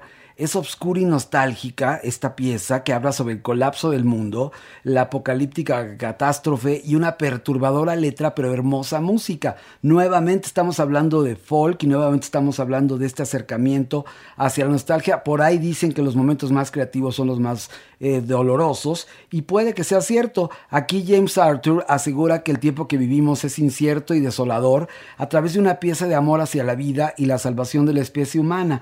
La letra tiene una frase que a mí me dejó muy, muy, muy cautivado, me tocó profundamente. Esta dice, puedo sobrevivir el fin del mundo si estoy contigo ante esta avalancha. Muy bonito, Mario, y con esas palabras preciosas, vamos al Averno. El Averno. unos a otros conmigo. Y bueno, ya escucharon que estamos en el Averno. Y bueno, damas y caballeros, la encuesta que hicimos, pues, eh, a ver, la- les explico. Había una encuesta sobre quién debía de salir del programa. Jeremy, Alejandro Brock, ya que iba a entrar Jesús Guzmán en su lugar. Sí. La, la mala noticia es que no le llegamos al precio a Jesús Guzmán. Uh. Y entonces pues, tuvimos que echar para atrás la encuesta. ¿Cómo, Sí, no le llegamos al precio. Entonces nos qué? quedamos con Merengón y con, y con Jeremy. Ah, bueno, modo. está bien, está Y bien. bueno, hoy Yo sí, yo, regresa. sí- yo sí voté por merengón el otro Gracias, día. Acuérdate gracias. que sí, dije Ay, que porque te regrese trajo, merengón. te Sí. trajo tu kilo y medio de galletas. No, La Pilar, a ver, votar por él es haber puesto no. Mira. Qué bueno que lo apoya. mi Sí lo vida. apoyé, sí Votar lo por él fue poner, me reservo mi comentario. No, la encuesta que estaba en Twitter que la hizo un, un, este, un escucha de este Sí. podcast, por cierto, muchas gracias porque tenemos la mejor comunidad. En verdad, como ha, ha habido gente que ha migrado de la televisión al podcast con nosotros. Sí, sí. Gracias, los queremos. Eh, estamos haciendo el episodio número 30, como bien lo saben. Felices de la vida, este podcast ya tiene patrocinadores, está caminando muy bien. Estamos, llegamos además tarde y estamos triunfadores, entonces la verdad no hay, no hay que más, más que agradecer. Más Pero bueno, que- Merengón se queda en el tour del Averno junto con la Manibus, Pilar y yo. bueno. ¡Eh! Y bajemos. Ay, ay, ay, ay, ay. Ay, ay, ay, ay, ay, ay, ay, ¿qué les pasa? ¿Qué sucede? ¿Por qué tanto grito? Porque estamos llegando a la burnout. Pero debería de ser de júbilo, no un alarido Es horrendo. que mire, doña Nini, ¿Qué? esta bajada primera, que es Sí. como, como la más grande de la montaña rusa, sí se nos viene reflejando en el estómago, Es la que más doña cuesta. Nini. Ay, merengón. ¿Cómo está? Estupenda, ¿y tú? Bien. ¿Qué dicen las gelatinas? Pues aquí ¿O qué vendes tú? Pasteles. Galletas. Ah, bueno, bueno. Ay, pero además más genial, le pregunta usted a Merengón y Merengón ríe y no contesta. Es podcast, tienes que contestar, es de audio, Merengón, no es televisión. A ver, en serio. Por favor, merengón. Entonces, ¿cómo estás? Bien. ¿y usted? Perfecto, yo estupenda. Fantástica. Se le nota, se le ve. En el imaginario colectivo de toda una nación sigo viva. No, usted, a ver, usted sigue viva y seguirá viva por siempre, doña. Por Pero bien supuesto. lo dijo mi doña Ñiñi, ¿eh? Que en el imaginario colectivo, porque uno que la está viendo aquí en la vida real, No, sí. pues sí está huesuda, mi reina, sí, está huesudón, La, Dora. reali- la realidad está trágica, doña Nini. Y si los vieran ustedes dos, ¿qué pensaría la gente? Pero ¿cómo están? Nada con el paso de nervios acá. Exacto. este Esta sí tiene buen, buen cuerpo, ¿eh? Yo rubio natural. Pero no tienes buen cuerpo. Eso sí. ¿Y, pero- y por, y por qué no, no hace alusión a Horacio? Tú también Horacio vino con- tiene muy buen cuerpo. Merengón no tiene buen cuerpo. El Diablillo tiene buen cuerpo. Yo, estupenda. Sí. Tuvo buen cuerpo, mi No, no, la doña Estupenda. Nini tiene buen cuerpo porque además lo que vemos, perdona, perdóname. sí, tú. el Vemos huesos, esqueleto, mi amor. el esqueleto humano es precioso. Exacto. Y la doña Nini está, mira, girita, girita. Y si merengón, el, el problema es tener una pastelería. que cada vez que le dicen, esto sobró, ay, pues mire, de que se lo coman los gusanos, mejor le entro yo. No, Y es entonces- el piloto de pruebas, Horacio. Tiene que probar Claro. todo para ver si pasa. el- No, pero Prueba de calidad. Ajá. A partir de que Merengón nos confesó que vive con un ¿Cómo es posible? En Sí. Amaciato, no están ya casados. y ate- yo como Denise Merker até cabos y entonces vi que el hombre que es la pareja y, y- y aquí merengón ambos pasados de tamales Por la pastelería, cuerpo Horacio. cuerpo que no era así antes de la pastelería ahora hay una pregunta tú Maniguis tienes pastelería también Me queda cerca, mi hermano, ¿sabe? Tiene tamalería, mi amor. Pero bien. miren, no importa. El cuerpo que usted tenga está bien. Lo importante es tener el cuerpo diplomático. ¿Qué No, hubo? a ver, ¿cómo? Muy bien, Diplomático. muy bien. Explíquese, Ah. Eso es bueno. Ay, merengón, por favor, No resulta. así. Tener el cuerpo diplomático Sí. es ir y venir y Eso. sabrosear y que todo el mundo esté a gusto. ¿Y el cuerpo de bomberos? Como el que tú tienes, mi amor. Así como de manguera mal hecha, digo yo. Pobrecita de usted, es bien majadera conmigo. No soy majadera, A en ver, todo caso soy descriptiva, ver, que es usted, diferente. usted duerme a gusto después de todo lo que me ofende. Increíble, increíble. Ve mi sistema óseo. Estoy, estoy, estoy estupendo. Pero en, la- en el Averno no se duerme. ¿Y tú qué sabes? No, mi amor, es Bueno, uno de los castigos divinos que no puedan dormir los sentenciados que están aquí abajo. Depende del círculo. depende del sentenciado Sí, y del círculo. Y hay gente que ha escogido, según me ha platicado la doña Nini, bajar al infierno. Es decir, de que, a ver, ya te ganaste el cielo. No, no, no, no, yo quiero el infierno, está más divertido. Y la doña Nini sí va al cielo, pero ya se decidió bajar al infierno, que porque ahí sí va a encontrar a Emilio Lindo Fernández, Ernesto. Alonso, a sus amistades. A Pero- Pérez Prado. eh, no, no, yo creo que ahí hay hipocresía. Ella sabía que estaba destinada al No, infierno. no, pero- a ver, sí. momento. Doña Usted- Diabla, mi amor. Momento. Y eso es una película, mi cielo, no mi vida real. Claro. Pero aquí la verdad es que no se la pasa maravilloso. ¿Verdad? Porque, miren, allá arriba, la vida es una tómbola. Ton, ton, tómbola, la vida es una tómbola, ton, ton, tómbola. De luz y de color. De luz y de color. Ay, por fin ya la... Qué bueno que el diablillo no cantó hoy. No, no, no, no, no, no. no. Es que lo mandé por unas cubetas de azufre. Pero ahorita bien. Pensé Bueno, que pero por las Ya cocas. vamos a bajar, ¿no? Vamos a bajar. Venga de ahí. Una, dos, tres. Arráncate, Ay, Maniguis. Pues fíjense que el lunes pasado, Maniguis, Sí. apareció Patti Navidad. La entrevistó Carmen Muñoz en su programa Al Extremo. Y más que otra cosa, pues para decir que mucho de lo que se dijo de ella no es real. Como por ejemplo, que ella nunca había dicho que el coronavirus no existía. Ok, es actriz. Eso dijo. Ok, es actriz dijo. también. Sí, es actriz también. Y también, bueno, volvió a decir que ella tiene derecho a no vacunarse. Y que se Mm. respeta, pero que ella nunca, nunca incitó a nadie para que no se vacunara. Perdón. que cada quien A- es a ver, responsable para de lo tu que carro, hace. Para tu carro. Momento. Perdón, perdón.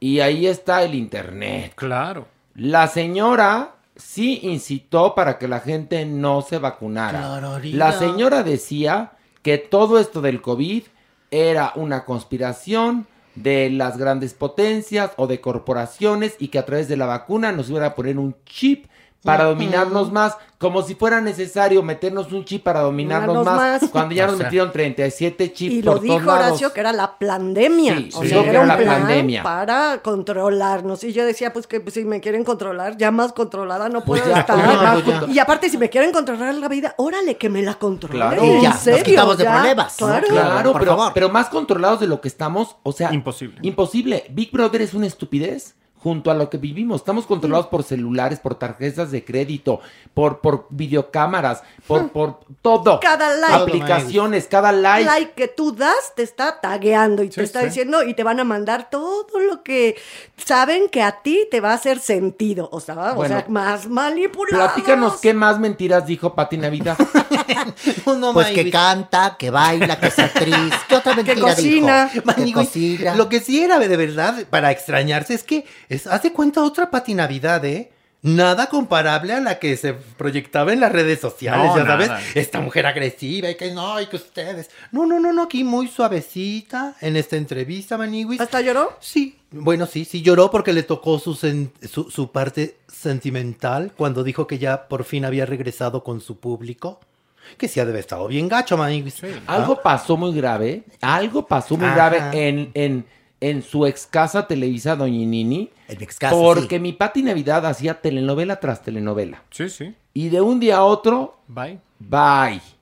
Desaparece y reaparece cuando empieza con sus comentarios acerca de la pandemia. Sus teorías conspiracionales. Exactamente, y ahí se veía todavía como la Pati Navidad que recordamos. Entró a Masterchef y ahí sí yo me quedé helado porque Pati Navidad se comió a Pati Navidad, a Pati Manterola, a Pati Chapoy y a cualquier Pati. A Pati Lu. Se comió a Pati Lu, se comió a Pati Duke, se comió a todo el y mundo. se que comió las berlinesas patilú. Y toda, y toda la Navidad. Mira que ella en algún momento tiró la toalla, ¿eh? Sí, ella sí, tiró la toalla en algún momento. literal, sí. Literal. ¿Se acuerdan primero que se hablaba de que había tenido un tumor? Que ya dijo que nunca tuvo un Sí, tumor. que no tuvo un y tumor. después, bueno, estaba todo lo de la pandemia. Y luego reaparece en Masterchef. Y yo la vi en el programa con Carmen. Y sí, yo creo que ella está tomando cortisona porque no es. O sea, parece Olga Briskin. Sí, sí. Parece Olga Briskin. Es, un, es una hinchazón propia. Un sí, hinchazón propia de la un cortisona. medicamento. sí, Pero de un- ahora niega todo lo que dijo. Pues mira, lo niega y lo suaviza además, Maniwis, lo suaviza. Y también dijo, mira, que sí, efectivamente había estado hospitalizada por falta de oxígeno, pero también aclaró que nunca estuvo intubada. Ok. Eso sí dijo. Y también dijo que su hermana nunca había dado ninguna entrevista. ¿Y ¿eh? entonces? Porque aquello que sacó este TV Notas que dijo que la hermana había dicho que ella tenía un trastorno mental, que eso no. Que eso no, Maniwis. ¿Cómo O que no? No, la hermana. y entonces ahí tú dices, pues entonces, Maniwis. ¿A dónde vamos a parar? ¿A dónde vamos a parar? Bueno, pero el asunto es que lloró porque además dice que cuando estuvo en la, en la, este, iba a decir yo en la cárcel. No, en el hospital. No, es broma. Cuando estuvo en el hospital, eh, recibió muchas agresiones del público. La pregunta es, ¿qué esperas de Twitter Por y redes favor. sociales? Son súper agresivas. ¿Qué esperaba? Que le, le dijeran, mi vida, ¿quieres que te postemos para pagar el hospital? La gente evidentemente empezó a burlarse de ella y son muy rudos y son muy crueles y son pirañas cibernéticas. Pero ella es en algún agresivo, momento- eh, Alejandro, perdón, nada más. Es agresivo decir que la gente no se vacune, porque es una agresión social. Ella jugó ese juego, se metió a una dinámica en donde eh, atacaba a las personas que se vacunaban, dudaba de la enfermedad, ponía en duda el esfuerzo de los médicos. No, peor, Alejandro, No. peor. Es tan ignorante esta mujer que además, porque además, eh, en la defensa del ignorante es, es que es mi libertad de expresión. A ver, No, no, no. no, No, por favor. exacto. Tu libertad de expresión termina donde comienza la libertad de los demás. Claro. Y libertad de expresión no es motivar a la gente a que no se ponga una vacuna en plena pandemia, a si- siendo, siendo, perdón que te lo diga, una mujer que no se nota de muchas luces, desacreditando a científicos que sí Por estudiaron. favor. Y todo eso, y todo eso no lo dijo en la entrevista, No, ¿verdad? no, se- Ah, se hizo la víctima. no. yo espero la víctima. Yo espero que algún médico que la atendió de la mejor manera le haya dicho, yo te estoy atendiendo como he atendido a no sé cuántas miles de personas, arriesgándome Por favor. y poniendo eh, también en riesgo a mi familia, a mis hijos, a mis padres, para que una ignorante como tú dude de los esfuerzos y, de los alcances de una pandemia como esta. Total que esta va a pasar de Pati Navidad a Patricia Noviembre. En cualquiera de estas. ¿eh? Yo te voy a decir una de cosa. estas. Ahora va a decir cuando le pregunten, Mana, ¿te acuerdas cuando estabas cantando en Despierta América y se te cayó la toalla femenina? Va a decir, era un ovni. Que además haciendo cuentas, cuando se le cayó la toalla femenina, ¿para qué usaba? Ah, no, no, no exageres, Ay, ahora sí, Horacio. tú. No exageres, no exageres. Saquen sus cuentas. No. Saquen tus cuentas. No, no, no. A ver, ¿cuándo deja de menstruar una mujer? Es ahora sí que depende profundamente de toda tu biología. Bueno, ma, pero Pues más por o ejemplo, menos. No, más o menos Por entre eso. 45 y 55 años. O sea, tienes Ah, ese sí, periodo sí, de estaba 10 Pero ahí años. en, en ese programa ya tiene cincuenta y tantos ella, ¿no? No, sabemos, Dañini. ¿No? No, Bueno, Lo que sí es que es de la edad de Patti Manterola. Y quiero que veas cómo se ve Patti Manterola y cómo se ve Patti Navidad. Por favor. Sí, sí, como se ve es como va a estar nuestra próxima Navidad, va a estar de la chingada. Que sea tu Navidad, mi cruel adiós. No quiero comenzar el año, año nuevo nuevo con, con este este mismo amor que me hace tanto mal. Los voy a llevar a todos a Quiero Cantar. Ay, no, Dan el perfil. cállense, no. Pilar- Pilarica, con esa voz hace perfil, mi amor. Perdón que te lo diga, ¿eh? Pero yo no sé, Horacio, nada más lo hago en el podcast para divertirme. Yo lo sé, pero no Tú te sabes van a- que tú sabes que si de algo a algo soy consciente que Diosito no me dio es la Oye, boche, Pilar, la Pilar. boche. Ay, ve, Pilar. Pero ¿qué no, tiene? no queremos que la No. gente le apague al podcast. Vamos a bajar. nomás, al, diablo sí le aplaudes perfectamente como canta la Sí, tómbola y a mí ahora me criticas, Cierto. Nick. En Que eso lo tiene razón. Pilar, ¿eh? lo hizo afinada, tú como juez tienes que aceptar que No, lo, a ver, lo espérame. hizo afinada. Al diablo le festejo. Te voy a platicar A algo. ver, La grasejada. La grasejada, Sí. porque lo hace desde un punto muy inocente. Y tú fuiste premeditada. Alevosa, Ah. alevosa y ventajosa, ¿no? Ay, ay, Era ay. una aportación de un chistorete a la sección me voy de a la hacer de, no, mi de- amor. ¿Cómo dijo Alejandro? ¿Me hago de ojos gruesos? No. Ojos omisos. Ay, ojos omisos. Ojos vista omisos. omisa. No, en tu caso son ojos anchos y el de abajo No, peor, mi amor. es ojo de pancha. Ojo de pescado. bueno, ya, vamos Bueno, a con bajar. decirte que si entras ahí, llegas a otra dimensión. No digo más. Bajemos una.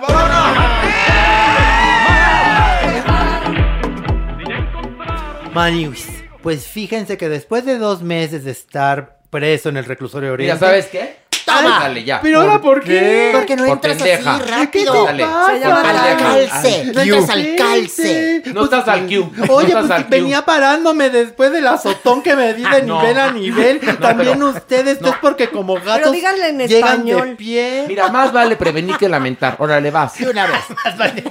¿Qué, pre- qué previsor me saliste? Ándale, vas. Bueno, pues les decía que después de dos meses de estar preso en el reclusorio oriente, pues fíjense que supimos de Héctor Parra Maniguis a través de su hija Alexa, que se comunicó con la prensa a través de una llamada de su teléfono. ¿Y quién es este hombre? ¿Qué pasó? Héctor Parra. Cuéntame. Pues al que acusaron de abuso sexual de su hija. A ver, no tiene razón. Tiene que razón. contextualizar. A ver, un periodista Hay que contextualiza. contextualizar. Así sea la nota que se viene cantando desde hace un mes. Así sea, por ejemplo, la enfermedad de Vicente Fernández. Uno tiene que, cuando coloca una nota, decir, Vicente Fernández, que como usted sabe, tuvo un accidente hace tantos días, entonces contextualiza porque la doña Nini, ¿cómo va a saber quién es Héctor Parra y Ginny Hoffman? Aunque sea un poquito. No, Ginny Hoffman sí sabía quién era. Claro que no. ¿Cómo voy a saber qué asco? No se acuerda de chiquilladas, Usted no hizo- doña. No, yo no veía esas, esas, esas tonterías, por favor. No hizo ningún capítulo de chiquilladas. no, mi amor, yo estaba haciendo películas. Fíjate nada No, más. ya no, No, ya ya no. no. En esa época ya no. Claro que sí, por supuesto. Comerciales, películas, cosas No, impresionantes. video homes, doña, en esa época No, no. No, La la, doña doña- ya no. En tu, en tu vida me vas a ver haciendo un video home, No, por favor. La doña en ese entonces hacía programas especiales. Por favor. Y hacía campañas de tinte para pelo. Y daba entrevistas. Y daba entrevistas. Ah, no, Yo bajé al infierno y hablé con el diablo.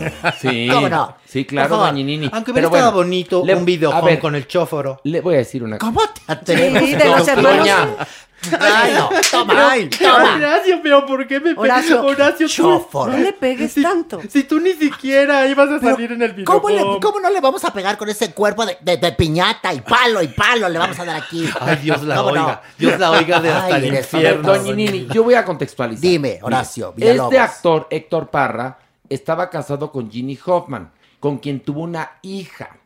Ellos se separaron. Para esto, Héctor Parra tiene otra hija de otra relación. La hija que tuvieron en conjunto, Ginny Hoffman y Héctor Parra, dice que él la tocó de manera inapropiada. Ay, es decir, algo parecido al abuso. A final de cuentas, hay una serie de irregularidades en el proceso, pero el señor está en el reclusorio. Y la hija, que lo quiere todavía, la que tuvo con otra mujer, no con Ginny Hoffman, es la que está vendiendo tamales Sí, para ayudar. para sostenerlo en la cárcel. Entonces, ahora sí, cuéntanos tu nota, Manigüis. Pues eso, Manigües, mientras hacía una vendimia para ayudar a su papá, porque la verdad es que, mira, mis respetos por esta niña. Y pues si está en una situación, imagínate ver a su papá encerrado. Pues bueno, Aniguis, lo que dijo y dejó muy claro es que él en ningún momento, Aniguis, va a pedir un eh, arreglo económico para que le otorguen el perdón, porque él es inocente y él quiere salir de la cárcel así, con la frente en alto. y luego, Qué fuerte. y luego, ¿Cómo Manigüis. que luego, A ver, de entrada Pues tendrías eso. que ir a ayudar tú A esa vendimia. causa, a la vendimia de tamales. ¿A ti te gusta con ¿En el chile qué- adentro? ¿En qué dirección fue? ¿Cómo es? ¿A qué hora Yo es? con- yo ¿Qué con gusto, días? ya fue, ya fue. Yo con gusto iría a vender tamales. Pero no, no, no. es más, tú Pero- deberías de organizar una con ese cuerpo. Todo el mundo te compraría. te ves generosa. Pero más a la Maniguis le, le gusta con el chile adentro y con la carne adentro. Entonces tú eres perfecto para vender tamales, Maniguis. Y el brazo de juguera. el brazo de juguera que hace falta para mo- mover la Eso, masa y todo. Maniguis. Bueno, también les voy a decir algo de buena onda, A que ver, Maniguis, a ver. Yo tampoco tengo nada que ver en esa familia. Yo nada más les vengo a traer la información. Ah, pero o sea, no, yo no, ya no, me veo. No, o sea, sí, sí, sí, sí colaboro si gustan. Pero eso de que estar amasando, amasando y amasando que te salga el tamal y no se te pudra, ahí sí está. Pero puedes hacer de una promoción, Maniguis. Mira, a todos los que compren tamales les puedes ofrecer al final un abracito de tamal. Por Ándale. O un clararira. sí. A ver, a ver, a ver, Maniguis. foto. Espérate. Esta chiquita, la hija de Héctor Parra, en verdad, en verdad, es mi heroína. Esa niña es mi heroína. Sí. Porque ella está apoyando a su papá.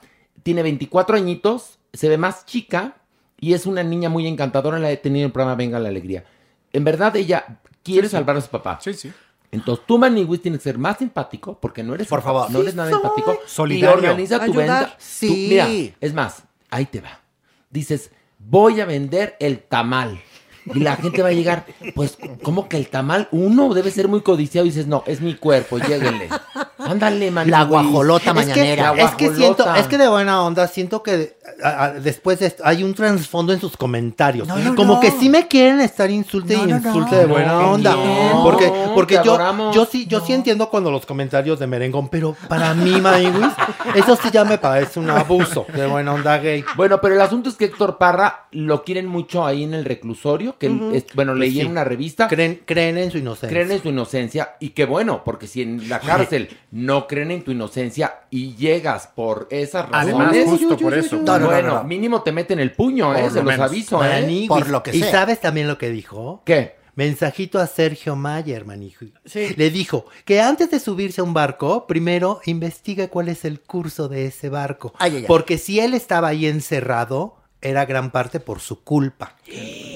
Qué y porque sí se lo quisieron disfrazar muy bonito, que el juez le dijo, a ver, momento, usted no está preso, está aquí para una investigación. Ah, mira. Dijo, me la adornaron muy bonito, No, pero desde hace dos meses estoy preso en un reclusorio. Claro, claro. ¿Sabes claro. qué? Llegó el momento de cantar. Preso. De la cárcel de tus besos, de la forma Ya no canto, de muchachos. hacer eso. Yo ya no voy a cantar Sí, porque canta, me reprime, me reprime A ver, horrible. no, no, no. ¿Ves A ver, no, perdóname? Pilar, perdóname. Me reprimió, me reprimió. ¿Quién te reprimió? Sí, Sí, Sí, me sí, reprimí, sí, a mí no me volteen la. a ver, no me Se te la dio una nota, cariño. No. Se No, te no, dio una no, nota nada más. No, doña, más que una nota se le hizo una invitación. Bueno, le dije, ¿quieres entrar? Quiero favor, cantar. exacto. Oye, ¿y eso te ofende? Fue una Oye, nota. fue, fue una para- cosa preciosa. Es más, Oye, ¿vas a cantar con Lin May? claro. Imagínate. Vas a cantar con Cristal. ¿Con Mariano? Con, con Mariano, vas Sí. a cantar con el Capi, vas a cantar con Anet Kubur. No, sí, Anet no, sí, no, oye, sí. perdóname, pero quiero cantar, es una joya. Pilar, es más, quiero cantarte, te exige que estés ahí. Horacio Villalobos. Exige tu No, no, presencia. ni en drogas. Claro. Se espanta. Bueno, entonces canta. Preso en la cárcel de tus besos, de tu forma de hacer eso. Ay, ¿Qué es eso? que ya- ¿Qué A es lo que llamas. Pero, ¿qué, Amor. Amor. oye, doña Nini, ¿Qué pasó? ¿qué es de tu forma de hacer eso? Pues Eso, eso, era eso. una forma de ocultar, decir, hacer el amor. Porque además cuando llegas a esa frase, pistache. cuando vaya. llegas a esa frase tienes que bajar la palma de tu mano a tu vientre. Hágame el carbón, favor. Sí. Ándale, ya dígalo bien. Hágame el cabrón favor. Qué majadera. Qué vulgar. Qué vulgar, qué majadera. resulta- No se le oye bien, doña- se oye mejor cuando le da vuelta de tuerca al lenguaje. A ver, Sí, enséñame mi pues. doña Nini. Con lo de carbón, favor. ¿Verdad que sí? Sí, mi doña Pero de vez en cuando un adorada. repetumbe, que la gente sepa de qué está hecha uno. Eso es bueno. ¿Saben qué? Ya cállense. Pónganme mi cortinilla que Ah, vamos a bajar un Una, nivel. dos, tres. Maniwis, nota profunda, nota sentida, nota del amor. ¿Eh? Profunda, sentida y del amor. Y del amor. Ok. Fíjense que Lambda García. Yolanda. de- no, Lambda. Ah. Así como. Es como lambda, es como de la No, Pero. Lambda. ¿Y ese nombre de dónde es? Es ¿Esa como la, como la nueva cepa, así se llama. Como letra griega, Bueno, lambda. Bueno, ¿y esta mujer qué le pasó? No es mujer, es Ah, no es hombre. mujer. ¿Cómo? Es hombre homosexual gay, aunque no lo crea. Arráncate, Así abierto. Arráncate, Pero el problema es que a Milanda García, él no fue que salía de closet por su gusto. Lo sacaron a chingadazos. Pero, también lo estaba gritando No, sí, a ya, los cuatro vientos cuando andaba con Polo Morín, que también me odia porque le- lo bautizamos como Polly Pocket. Se fueron a Nueva York de, de paseo, ¿no? Y entonces lo que hacían ellos muy misteriosos, se tomaban la misma foto, ahora sí que por separado, en el mismo lugar. Ay, güey. Y entonces no hubo que ser Denise Merker, insisto, para atar cabos. Lo pudo hacer cualquier reportero del TV Notas. Dijo, hay 15 fotos iguales. ¿Habrán ido juntos? ¿No? Bueno, el asunto es que ahí salió de closet y ha tenido varios novios. Pero, ¿qué pa a ver, ¿con qué pasó, Maniwis? Pues miren, su nuevo novio se llama Diego Oceguera. ¿Y ese a qué se dedica? ¿Qué es? Es actor. No, mira, te voy a platicar. exacto. Me metí a su Instagram. ¿Qué dice? Fíjate, no, no es un prodigio. A ver, un viene ahí. portento. A ver. Actor, productor y marketeer. Oh my God. O sea, he's so complete. Un bueno, y entonces, partidazo. un partidazazazo. Wow, de Sí. nerds. Y Marketeer. además, otra cosa, si ves su, su, este, su cuenta Está de Instagram, es deportivo. Figurozzo. Le gusta el mar, ama la naturaleza. ¿Qué más hace? Está orgulloso de su cuerpo. Está muy orgulloso de su Sí. Y cuerpo. Y tiene perrito, seguramente. Tiene un perrito, Hasta sí. tiburón, creo. No, no, no, tiene un perrito. Mira, aquí está el perrito. Sí, sí. por eso digo, no, pero tiburón tiene- porque hay mucha playa. Se- se retrata No, mucho él, la- él, él, pa- él no. Mira, fíjate. O sea, está- Hace yoga. Está quemado. no, por el sol. también sabes que le Por el gusta. sol. le- se sube, se sube en la llanta. Le gusta la, la, llanta. llanta, sí. Mira, aquí está una foto de él subido en la llanta. Y es llanta de flaminguito. Llanta, bueno. flaminguito. Bueno, Bueno, pues esta, perdón, nada más un paréntesis. ¿Qué? Esta puede ser sección interactiva. Cuando nos oigan, vayan Claro, corriendo al perfil En de este este, hombre y vayan viendo las fotos y van a reír Sí, muchísimo. Si gustan, bueno. Sí, Diego porque, porque si entra este tal eh, Diego Ceguera en la categoría de Figurosa. eh, de figurosa. Total. Porque sí tiene su foto. La única que no veo es su foto leyendo. Pero bueno, no importa. ¿Qué pasó? Muy bien, usted entre, pero cuidado, ¿eh? ¿Por Bajo su responsabilidad. Porque fíjense lo que pasó. ¿Qué Maniwis. pasó, Maniwis? Pues resulta que Lambda García le puso corazoncitos en sus publicaciones, diciendo, ay, pero qué bonito, qué bonito ese es él en sus marcas en la alberca, ¿no? Y así. No me lo empezaron a criticar. ¿Pero por fans, qué? Los seguidores. ¿Por? Diciendo, ay, pues así pues, le ponías a sus exparejas los mismos comentarios, les ponías que qué bonito se veían en, en sus marcas ¿Eso en la alberca. ¿No te acuerdas? ¿Con De- qué bonito se veían qué? en sus, ¿Qué? en sus marcas. En sus en sus marcas. Es que vean la, fo- ven la foto, está como en, en sus marcas. ¿Listos? Fuera. Ah, pues explica Ah, eso. ah, va, bueno, pues espera. Yo pensé de tú. anunciante de marcas De o sus así. marcas, en sus marcas. No, en serio que hoy hay días que vienes pendeja, pero hoy en serio, bueno. Y luego. Bueno, entonces, Maywis, Tú no te formaste en la fila de las listas. Fue el de pendeja. ese chiste lo ha dicho 25 veces, Me vale madre y quedaba muy bien. Bueno, Maywis. Bueno, Maywis, el caso es que mi lambda se enojó muchísimo, muchísimo ante, ante los comentarios que hicieron los seguidores y sobre todo a una, la que dijo O sea, aún así se la agarró. aún así se la agarró a una seguidora. Le dijo, bueno, ¿quién te crees para opinar sobre la vida de alguien que ni conoces? Y peor aún, metiéndote y comentando cosas tan delicadas. ¿Cómo? Esto dijo. Pero, dijo. no, pero yo ado- adoro, la- la- hay un dicho que dice la ignorancia es temeraria. Muy. A ver, manas, escúchenme, manas. Si ustedes, manas, suben sus fotos, manas, a sus cuentas, manas, y entonces abren su vida, manas, y su intimidad manas, ¿qué creen? Todo mundo desafortunadamente tiene el derecho Opina. a opinar. Y- Entonces, si no quieren manas que la gente opine de su vida, no, No nos la restrieguen en Por Instagram. favor, y además, si eh, manas, jotería, pues, ¿cómo le hacemos? Pues sí, Por favor. es más, mana, Mana, santa, reina, adorada, idolatrada, de la vida, del amor, muñeca, puerca, lagartona, y pollodrila y culera. Exacto. Guachaperra. Entonces, guachaperra sorgatona. Entonces, a ver, no entiendo. Pero no se quejan cuando les ponen cosas bonitas y qué bueno que ya tienes el amor y todo Ah, esto. no, O sea, no. Y ellos sí aceptan seguramente a todos los que les piden solicitud Clararira. para engordar sus filas de seguidores, Ay, ¿verdad? sí, claro. Pero a la hora, a la hora que te dicen, ay, te ves gorda, no te queda bien ese bikini, ¿por qué le andas poniendo likes a fulanito de tal? Ya no les gusta. Ahí Eres está. usuario tóxico y debes de combatirte y además, ¿por qué te metes El con que mi se vida? lleva se aguanta, Claro. Porque más favor. hay una cosa, les explico, manas, a esas celebridades, manas, Manas. una cosa importante, manas. Así, con muchas seguidoras, puedes ir cobrando a los partidos políticos como el Verde Ecologista y otros más claro. y anunciar sus marcas que bien les deja dinero. Así que si se enojan de los seguidores que tienen, pues entonces a que sálganse de ahí ya. Punto. Y bloqueenlos a todos y ya se quedan pobres, pero dignas. Pero, y, pero enamoradas. Pero Además. enamoradas, turgentes. Y les tengo una noticia. ¿Qué?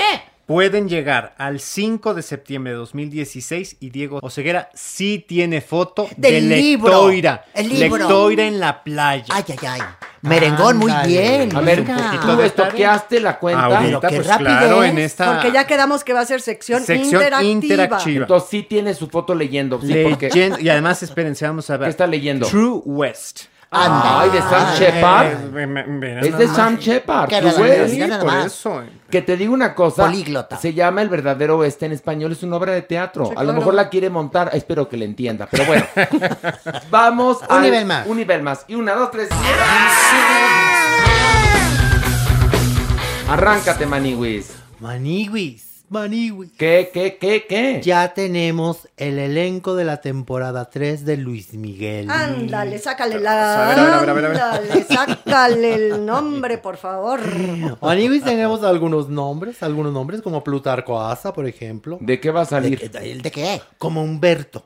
¿Quién es Humberto? No sabemos. Ah, ok. No sé si Humberto Humberto Zurita, Zurita. porque sí va a estar también Sebastián Zurita. Ay, No, no, no, pero Haciendo- no creo. ¿Pero qué tiene que ver A ver, uno no, con lo otro? espérate. Plutarco hace Humberto. A Humberto. No sabemos quién chingado es Humberto, pero bueno. Luego Sebastián Zurita hace a Alex, al hermano, pero Ah. ya en su época Ya mayor. adulto. Bastieri. Ajá, bastante. Pues favor que le hacen a Alex Bastieri. Luego, Bueno, ¿Quién Jade- más? Jade Ewing. Y No, es- a ver, Jade Ewing. ¿Ah? ah, ya, por fin lo dijiste. Ay, ves, ves, no, con- no me tienes fe. Se llama Jade. Ok. Jade. Jade. Primero dijo Jake. Jade. No, Ok. Jade, Bueno, ¿y dije. de qué Jade sale? Ewing. De Mariah. O sea, esa, esa- oye, esa sí, esa sí no, no consultó al abogado Pous porque se la chingaron, va a salir. Ok. Luego, Ni modo. A ver, Alejandra, Alejandra Ambrosi como Carla. ¿Quién es ¿Quién Carla? es Carla? No ¿quién sabemos. sabe? ¿O quiere, Uh, ¿quiere Mi- sacarla o no quiere sacarla? Parece que Queremos sí. conocerla. Yo creo que aquí sí quiere Miguel, sacarla. Miguel Rodarte. ¿Como ¿Qué? quién? Como Daniel. Daniel, que. Daniel, Daniel, ¿qué? No, tampoco sabemos. Uy, no, Ay, man, bueno. Bueno, Bueno, Mauricio Abazzi. ¿Cómo Como, quién? como. Sergio, su hermano. Pero también, ya saben, adulto. Ok. Ay, ahora sí va a estar Pero más espérate, pero espérate. Pide- Pero, está pero muy de ficcionado entrada, esto, bueno, muy. ok, ¿y luego? ¿Y quién más? Carlos Ponce. ¿De qué? ¿De qué? Como Miguel. ¿Miguel quién? ¿Como Luis Miguel? Esa es la Mi- gran incógnita. ¿Miguel Alemán? No, Luis Miguel ya ru- más Miguel, grande. Es que No. miren, a, a ver. Pero a ver, Eh, no, Carlos, en ¿en, la- qué momento, qué, qué accidente, este... ¿Qué sucedió? No, ¿qué accidente eh, químico hubo como para que Diego Boneta se convierta en Carlos Ponce? Es como, había una telenovela que se llama La Mujer de Madera, donde la protagonista era Edith González. Como Edith González se embarazó de Santiago Krill, que en ese momento era secretario de Gobernación, La saca. la sacrosanta empresa televisiva le dijo, ay, mi vida, no te preocupes, porque tenían casinos con Santiago Krill, no te preocupes, ve- vete a tu embarazo, ¿no? Y entonces hubo un accidente y del accidente salió la misma, mismo, la misma mujer, pero era con la cara de Ana Patricia Rojo. O sea, dices, ¿en qué momento, no? Bueno, aquí es igual. ¿En qué momento hubo una explosión? Chernobyl volvió a explotar y entonces Diego Boneta se convirtió en Carlos Ponce. No sabemos, Horacio. No Todavía no está sabemos. confirmado. No, y Especulación. Es que, como ¿Cómo la se convertiría La- mejor en el Tigre de Santa Julia, que es Miguel Rodarte? Ay, no, ojalá aquí no. No, él va a ser Daniel. Daniel el travieso. Daniel. Pues lo que pasa es Va que a ser como- Daniel el vital, Daniel Boom. Daniel Boom o Daniela Romo. O Ay, Daniela. O simplemente Dani. O Dani. No, ¿sabes qué? Va a ser el diario de Daniela.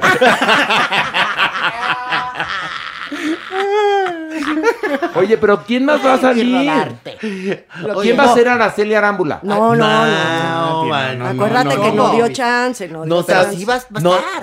Va a Pues estar. no sabemos. Yo creo que sí. No sabemos cómo va, va a concluir eso, porque no se sabe nada, ni de Araceli Arámbula, ni tampoco de Mirka de Llanos, Maniwis. Ay, ay, ay. Esas dos historias de amor, Pero como ¿quién que podría están muy ser? Veladas. te voy a decir una cosa. ¿Quién te haría una bonita Mirka de Llanos? Mm. Patti Navidad, para que le den trabajo. Mm. Mi- no, mejor que sea... No, Patti Navidad que sea Olga Briskin. Olga Brinsky, Que, aparezca tocando el violín en un capítulo a Luisito Rey.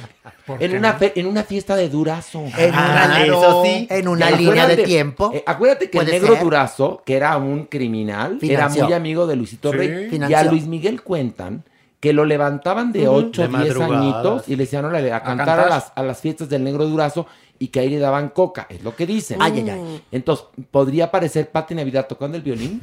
En el Porque era Partenón. en el Partenón. Partenón, que el exacto. negro Durazo, ¿quién podría sernos? El negro El Durazo. negro Durazo, ahora verás tú. ¿Quién po- ¿Cómo se La llama? El que tartamuda, pero ya no está. la tartamuda No, ya, ya no no está. está. ¿Sabes qué? Verónica Gallardo, que nos la haga al negro durazo.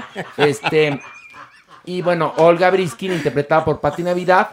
Y. Pero eso sí que- macha. Macha bien, Horacio. Eso macha bien. Macha Pero bueno, a la- ahora aquí nos haría una bonita Mirka de Llano. Una Una Mirka de. Llano. ¿Quién sería? ¿Y quién sería una bonita Araceli Arámbula? Arámbula. Ahí sí está más Porque difícil. esa sí es muy porque bonita, sí. ¿eh? No, Sí, perdóname. En México hay mucha guapa, como Sí, yo. sí, Por mucha favor, guapa. hay mucha guapa. O sea que puede ser, ahora verás. Pero rara Mira, ya Araceli, sé. sí. No, a mi Araceli podría ser la Elizabeth Álvarez, que es muy bonita. Muy guapa. Que Muy es la guapa. mujer de Jorge Salinas. Sí. Y luego a mi Mirka de Llanos me la podría hacer mi Erika Buenfil, que está tan famosa por el TikTok. Ándale.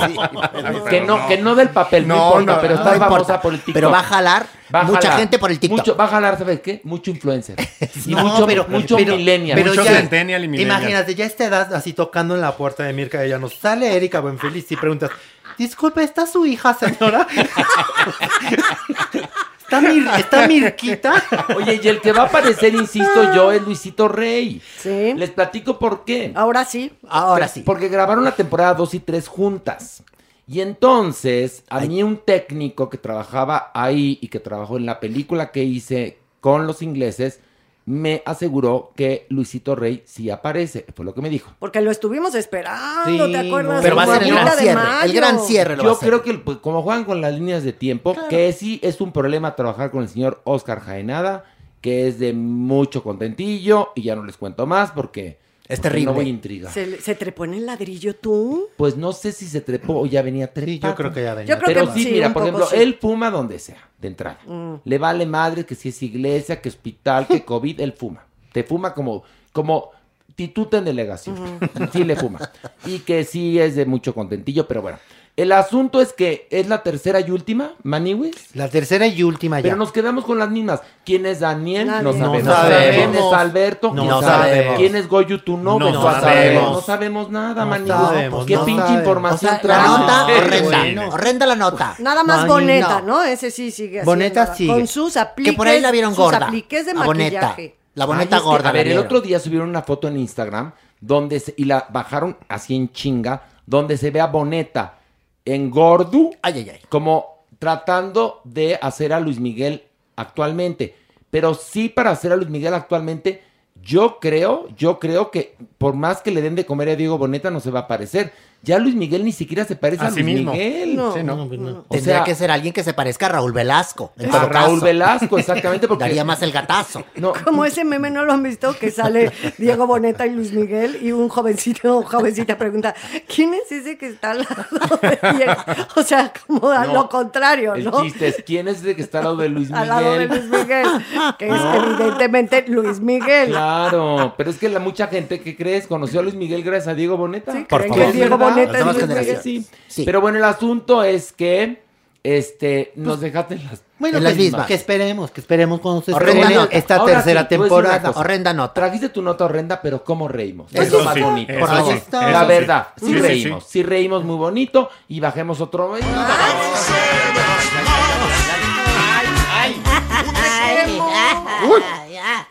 Maywis, a ver si no se les corta la risa. ¿Por ver, qué? ¿cómo por qué? No, no nos asustes. Ahora ¿Qué sí, pasó? Jesús, Arjona. Arjona, Arjona. hizo un experimento artístico. El gigante guatemalteco. Pues el gigante guatemalteco Maniwis se fue a cantar al metro de Nueva York. ¿no? ¿Cómo? Diciendo, ¿Qué? vamos a ver qué sucede. Pero ¿cuándo hizo eso? esto hizo, pues salió publicado esto el fin de semana pasado, Maniwis. El fin de semana Y luego, pasado. Y pero pues lo él- pudo haber hecho hace 30 años. No, no, pero fue reciente que lo hizo. Fue Ya había compuesto Jesús es de no cuándo. Sí, sí, Ah, sí. Ay, bueno, Sí, señora de las 20 décadas. De las, De las cuatro. cuatro décadas. De las cuatro. Tiene una bueno, rola en serio, perdón que lo diga, que es horrible, que es una, ¿Una? oda. a- no, todas, todas, pero una que es una oda a la menstruación. Híjole, no, es, es horrible. No, las canciones de Arjona, les aviso, señoras, son muy misóginas.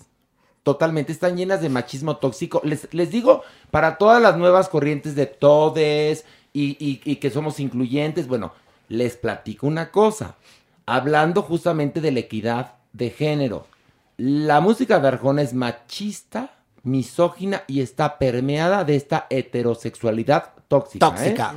Y si no, por ejemplo, hay una canción, búsquenla, se llama Tu Reputación. No, por Esa favor. canción es absolutamente ofensiva. Y hay otras más que son de ese, tenor. Pero bueno, el asunto es que, a ver, Arjona, que perdón, fue a Nueva York. Sí, y se metió al metro con su guitarra, Maniwis, porque él quería hacer el experimento artístico y social de voy a tocar a ver cuánto junto y cuántas personas se me acercan a decir, ¡qué bárbaro! ¡Cantas como Dios! ¡Bravo! Maniwis. Ni un penny y nadie se le acercó. O sí se le acercó una Nadie. mexicana. ¿Qué Una- fruta vendía? Sí, una mexicana que fruta vendía y le dijo, ay, usted se parece mucho a Arjona, nada más que Arjona es más chaparrito.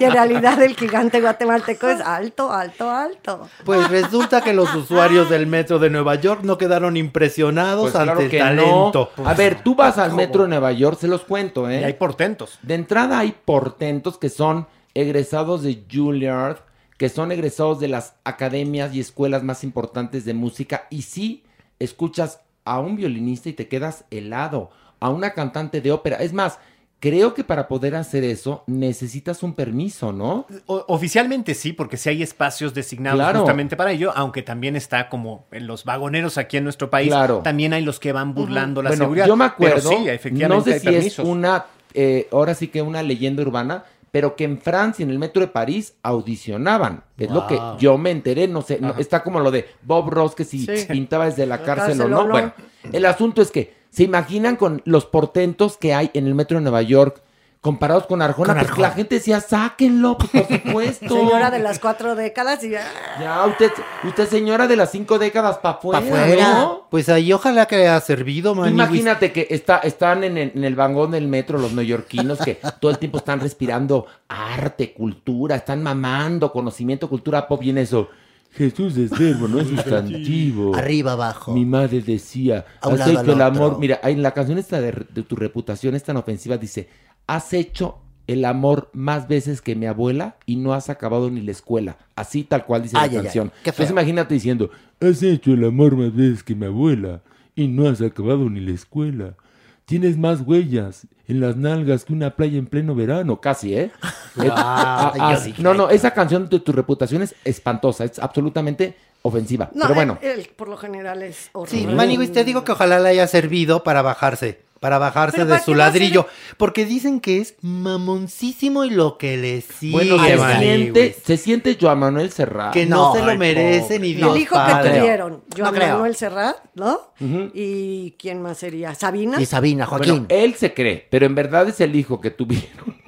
Porque si fuera el hijo de Sabina y Machado. Por favor. o no. Serrat y Machado. Pero, Hernández, ¿no? Sí, pero Dios no, él es el hijo que tuvieron Vitola y un árbol, punto. O sea. No, y Vitola era talentosa, la Y verdad. Vitola era Sí, talentosa, nada más que su es- arte. sí es el hijo que tuvo Vitola, pero sin talento. Pero bueno, el asunto es que en, en el metro de Nueva York le dieron una cucharada de realidad a Arjona. Pues sí. Qué fuerte. Nadie lo peló, a nadie le gustó. Y ojalá que se ubique este señor, que se ubique. Porque esto lo qué quiso hacer por qué figurosa. mamucada irte siendo Arjona, Sí. que a fin A de ver. cuentas, si es una figura pública, irte al metro a hacer su experimento chaquetoide. Por figuroso. Ni que Pilar. fuera Gunter Walra, Qué por fina, favor. qué fina mi Pilar, ¿verdad? Pero Pilar, espérame. Pilar no se vio, no se escuchó fina, pero sí acertada. Eso sí, eso sí. Sí, asertiva, voy. Sí. Pero es lo que te Casi digo. nunca digo, pero la verdad es que ya saben que me, me Por pone mal, me pone mal el tema. Por figuroso, Pilar, porque Oye, seguramente pensó, uy, vas a ver, se me va a empezar a juntar la No, no, gente. ¿Sabes qué pensó? Las cámaras del New York Times van a bajar a decir, vean este artista urbano, qué valiente, qué generoso. Es más, por vamos a exponerlo en el Guggenheim, ¿no? Que cante. En el Carnegie cante. Hall. Te vamos- No, no, no, no, en el Guggenheim, como si fuera una, un experimento de cultura pop. Una pieza Y de luego arte. Se va a ir a cantar al Carnegie Hall y luego va a cerrar en el Met. Oye, y- y, y decir, te vamos a ayudar y te vamos a lanzar para que él diera la vuelta de tuerca y decir, ¿qué creen? Soy famoso y tengo Sí, discos exactamente. de Se platino iba, y iba, todo. se iba a encontrar, fíjate, Ricardo Arjona en su chaqueta mental se iba a encontrar a Tommy Motola y a Talía en el metro, ¿no? Y entonces iba a estar cantando, Jesús es verbos, no sustantivo. No, no, no, no. Yo escucho, yo escucho lo comía. No, no, tú escuchas. taxi, No, no, no, no, no, no está. Yo, tú das el banco y yo la alcancía, ya sabes, ¿no? No, no, esa es la peor rima. La peor. Bueno, y entonces iba a decir Tommy Motola, es un talento, hay que llevarlo al Met. Y él iba a decir, no, yo ya soy Arjona. Soy. Y todos, ¡guau! Pero no, no alcanzó ni siquiera a recuperar el pasaje. ni el pasaje recuperó. Eso Ni el sí boleto estuvo- del metro. Eso sí estuvo divertido, tú, Joto, tú, muy bien. Tú hoy Gracias, tienes una, una, una como tú, palomita. Ah. Así, Hay una como yo, Bau. palomita. No, la manigua es la palomita porque cada dos paus la cagan. Ay, pobrecitos de ustedes. No. Hoy ha estado bastante Muy bien. No, no. Bueno, está bien, está bien. Nos ha regalado Tú eres- Porfa, no. Alejandro, ya no me eches No, flores sí, no, después- tú eres la citada pollodrila. ¿Qué es una Sí. pollodrila? Así como tú, Tú, mi amor. tú. Amarilla, pero escamosa. Sí. Así como Y tú. con cuerpo como de. ¿De pollo? No. No. Como de. Como un cuerpo como de. eh, ¿De la pájara Peggy? No, no es que no el cuerpo ayudes. de la manigua es Como de gruesa de Jamaica. Como de manatí. No. Ay, gracias. ¿De vitrolero? Ah, no, bueno, estoy tratando de A ver, ayudar de a Horacio La tiene el cuerpo de, De vitrolero. nugget. De nugget. ¿Qué de De nugget? nugget, sí. ¿No has visto los nuggets? ¿Pero cuál? ¿De, Los de de MC McDonald's. o de KF? No, no, de McDonald's. Que son todavía peores. Que son más, ¿Más más cuadrados? anchos, más cuadrados, más grasosos. Pero más sabrosos. Eso sí. Ándale. Ay, Ándale. pobrecito, pobrecito. Eso te la sí, maté. eso. Te la maté, vale. Bueno, pues bajemos más. No, ya no. Ay, Ay, ¿cómo? Sí, Ya No, ya está muy fuerte el infierno. No, espérame, no, es que el, el último, el- lo más bajo de aquí, en lo más bajo de aquí está, está Laura Bozo. Ah, Ay. bueno. No, mira, mejor otro día. Si usted Está no, Laura sí, Bozo. No, sí, no, sí, no, no, no, no, vamos a dejarla Otro día. ahí. Otro día con Vamos, calma. Vamos otro día con más ya estamos mareados. Les voy a leer Es que nada más está muy bajo. de esta, de, de la inspiración de la Maniwis. Hay una revista preciosa que se llama No TV Notas, ¿eh? TV y Novelas. Que esa revista, pues, la, la produce la sacrosanta empresa Televisa. Y trae una nota en su página digital preciosa que dice, Alfredo Adame, fíjate, primer ingrediente, ahora acusa a Laura Bozo y a Cristian Suárez de tráfico de personas. No digo más. Quédense con esa idea preciosísima en su cabeza y piensen ahorita en el Dalai Lama. Volvemos.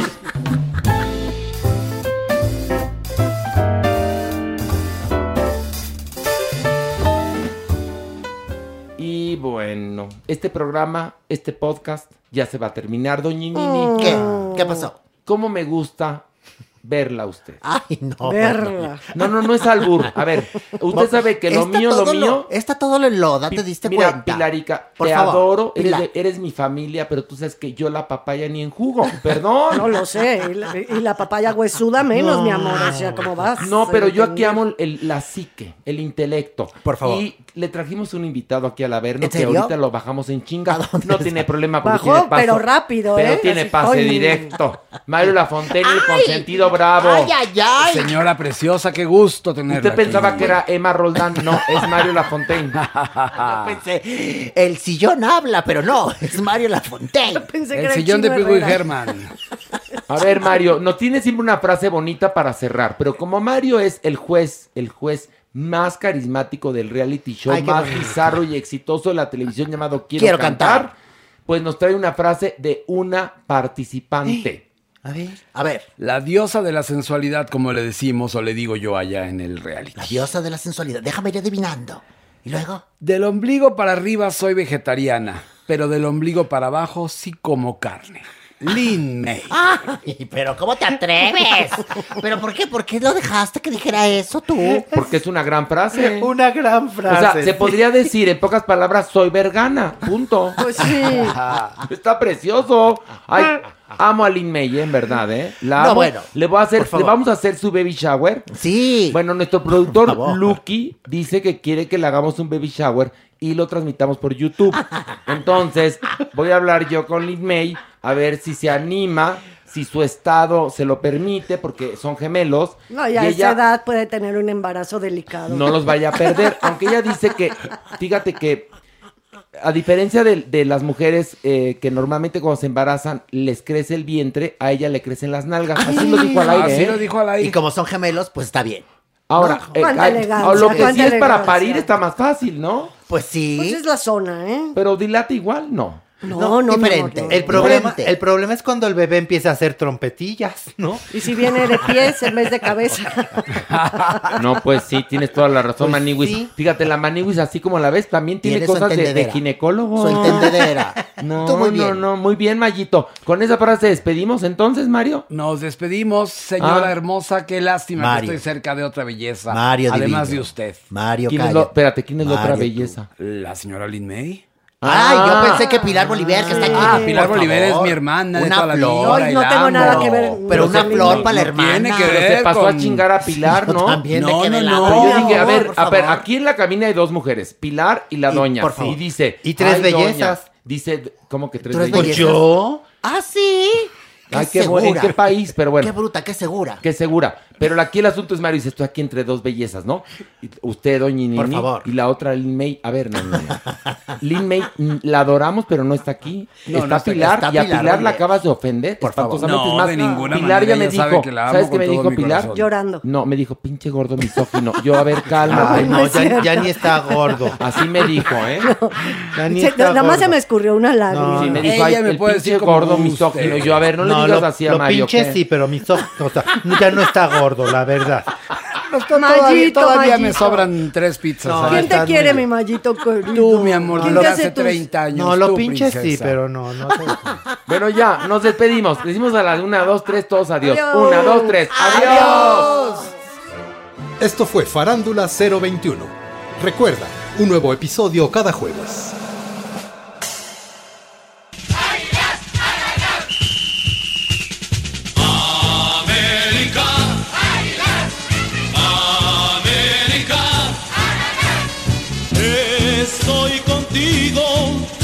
Mi corazón.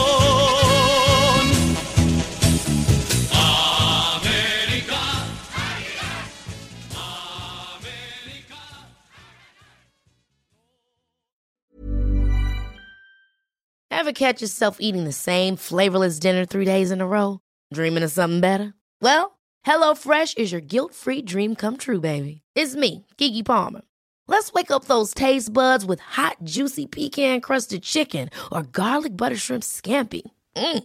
Hello Fresh. Stop dreaming of all the delicious possibilities and dig in at HelloFresh.com. Let's get this dinner party started. How would you like to look five years younger? In a clinical study, people that had volume added with Juvederm Voluma XC in the cheeks perceived themselves as looking five years younger at six months after treatment. Look younger, feel like you. Add volume for lift and contour in the cheeks with Juvederm Voluma XC. Reverse signs of aging by adding volume to smooth laugh lines with Juvederm Volure XC. For important safety information and to find a licensed specialist, visit juvederm.com. That's J U V E D E R M.com. Not for people with severe allergic reactions, allergies to lidocaine, or the proteins used in Juvederm. Common side effects include injection site redness, swelling, pain, tenderness, firmness, lumps, bumps, bruising, discoloration, or itching. There's a risk of unintentional injection into a blood vessel, which can cause vision abnormalities, blindness, stroke, temporary scabs, or scarring. Talk to a licensed specialist to find out if it's right for you. Even when we're on a budget, we still deserve nice things. Quince is a place to scoop up stunning high-end goods for 50 to 80% less than similar brands. They have buttery soft cashmere sweaters starting at $50, luxurious Italian leather bags, and so much more.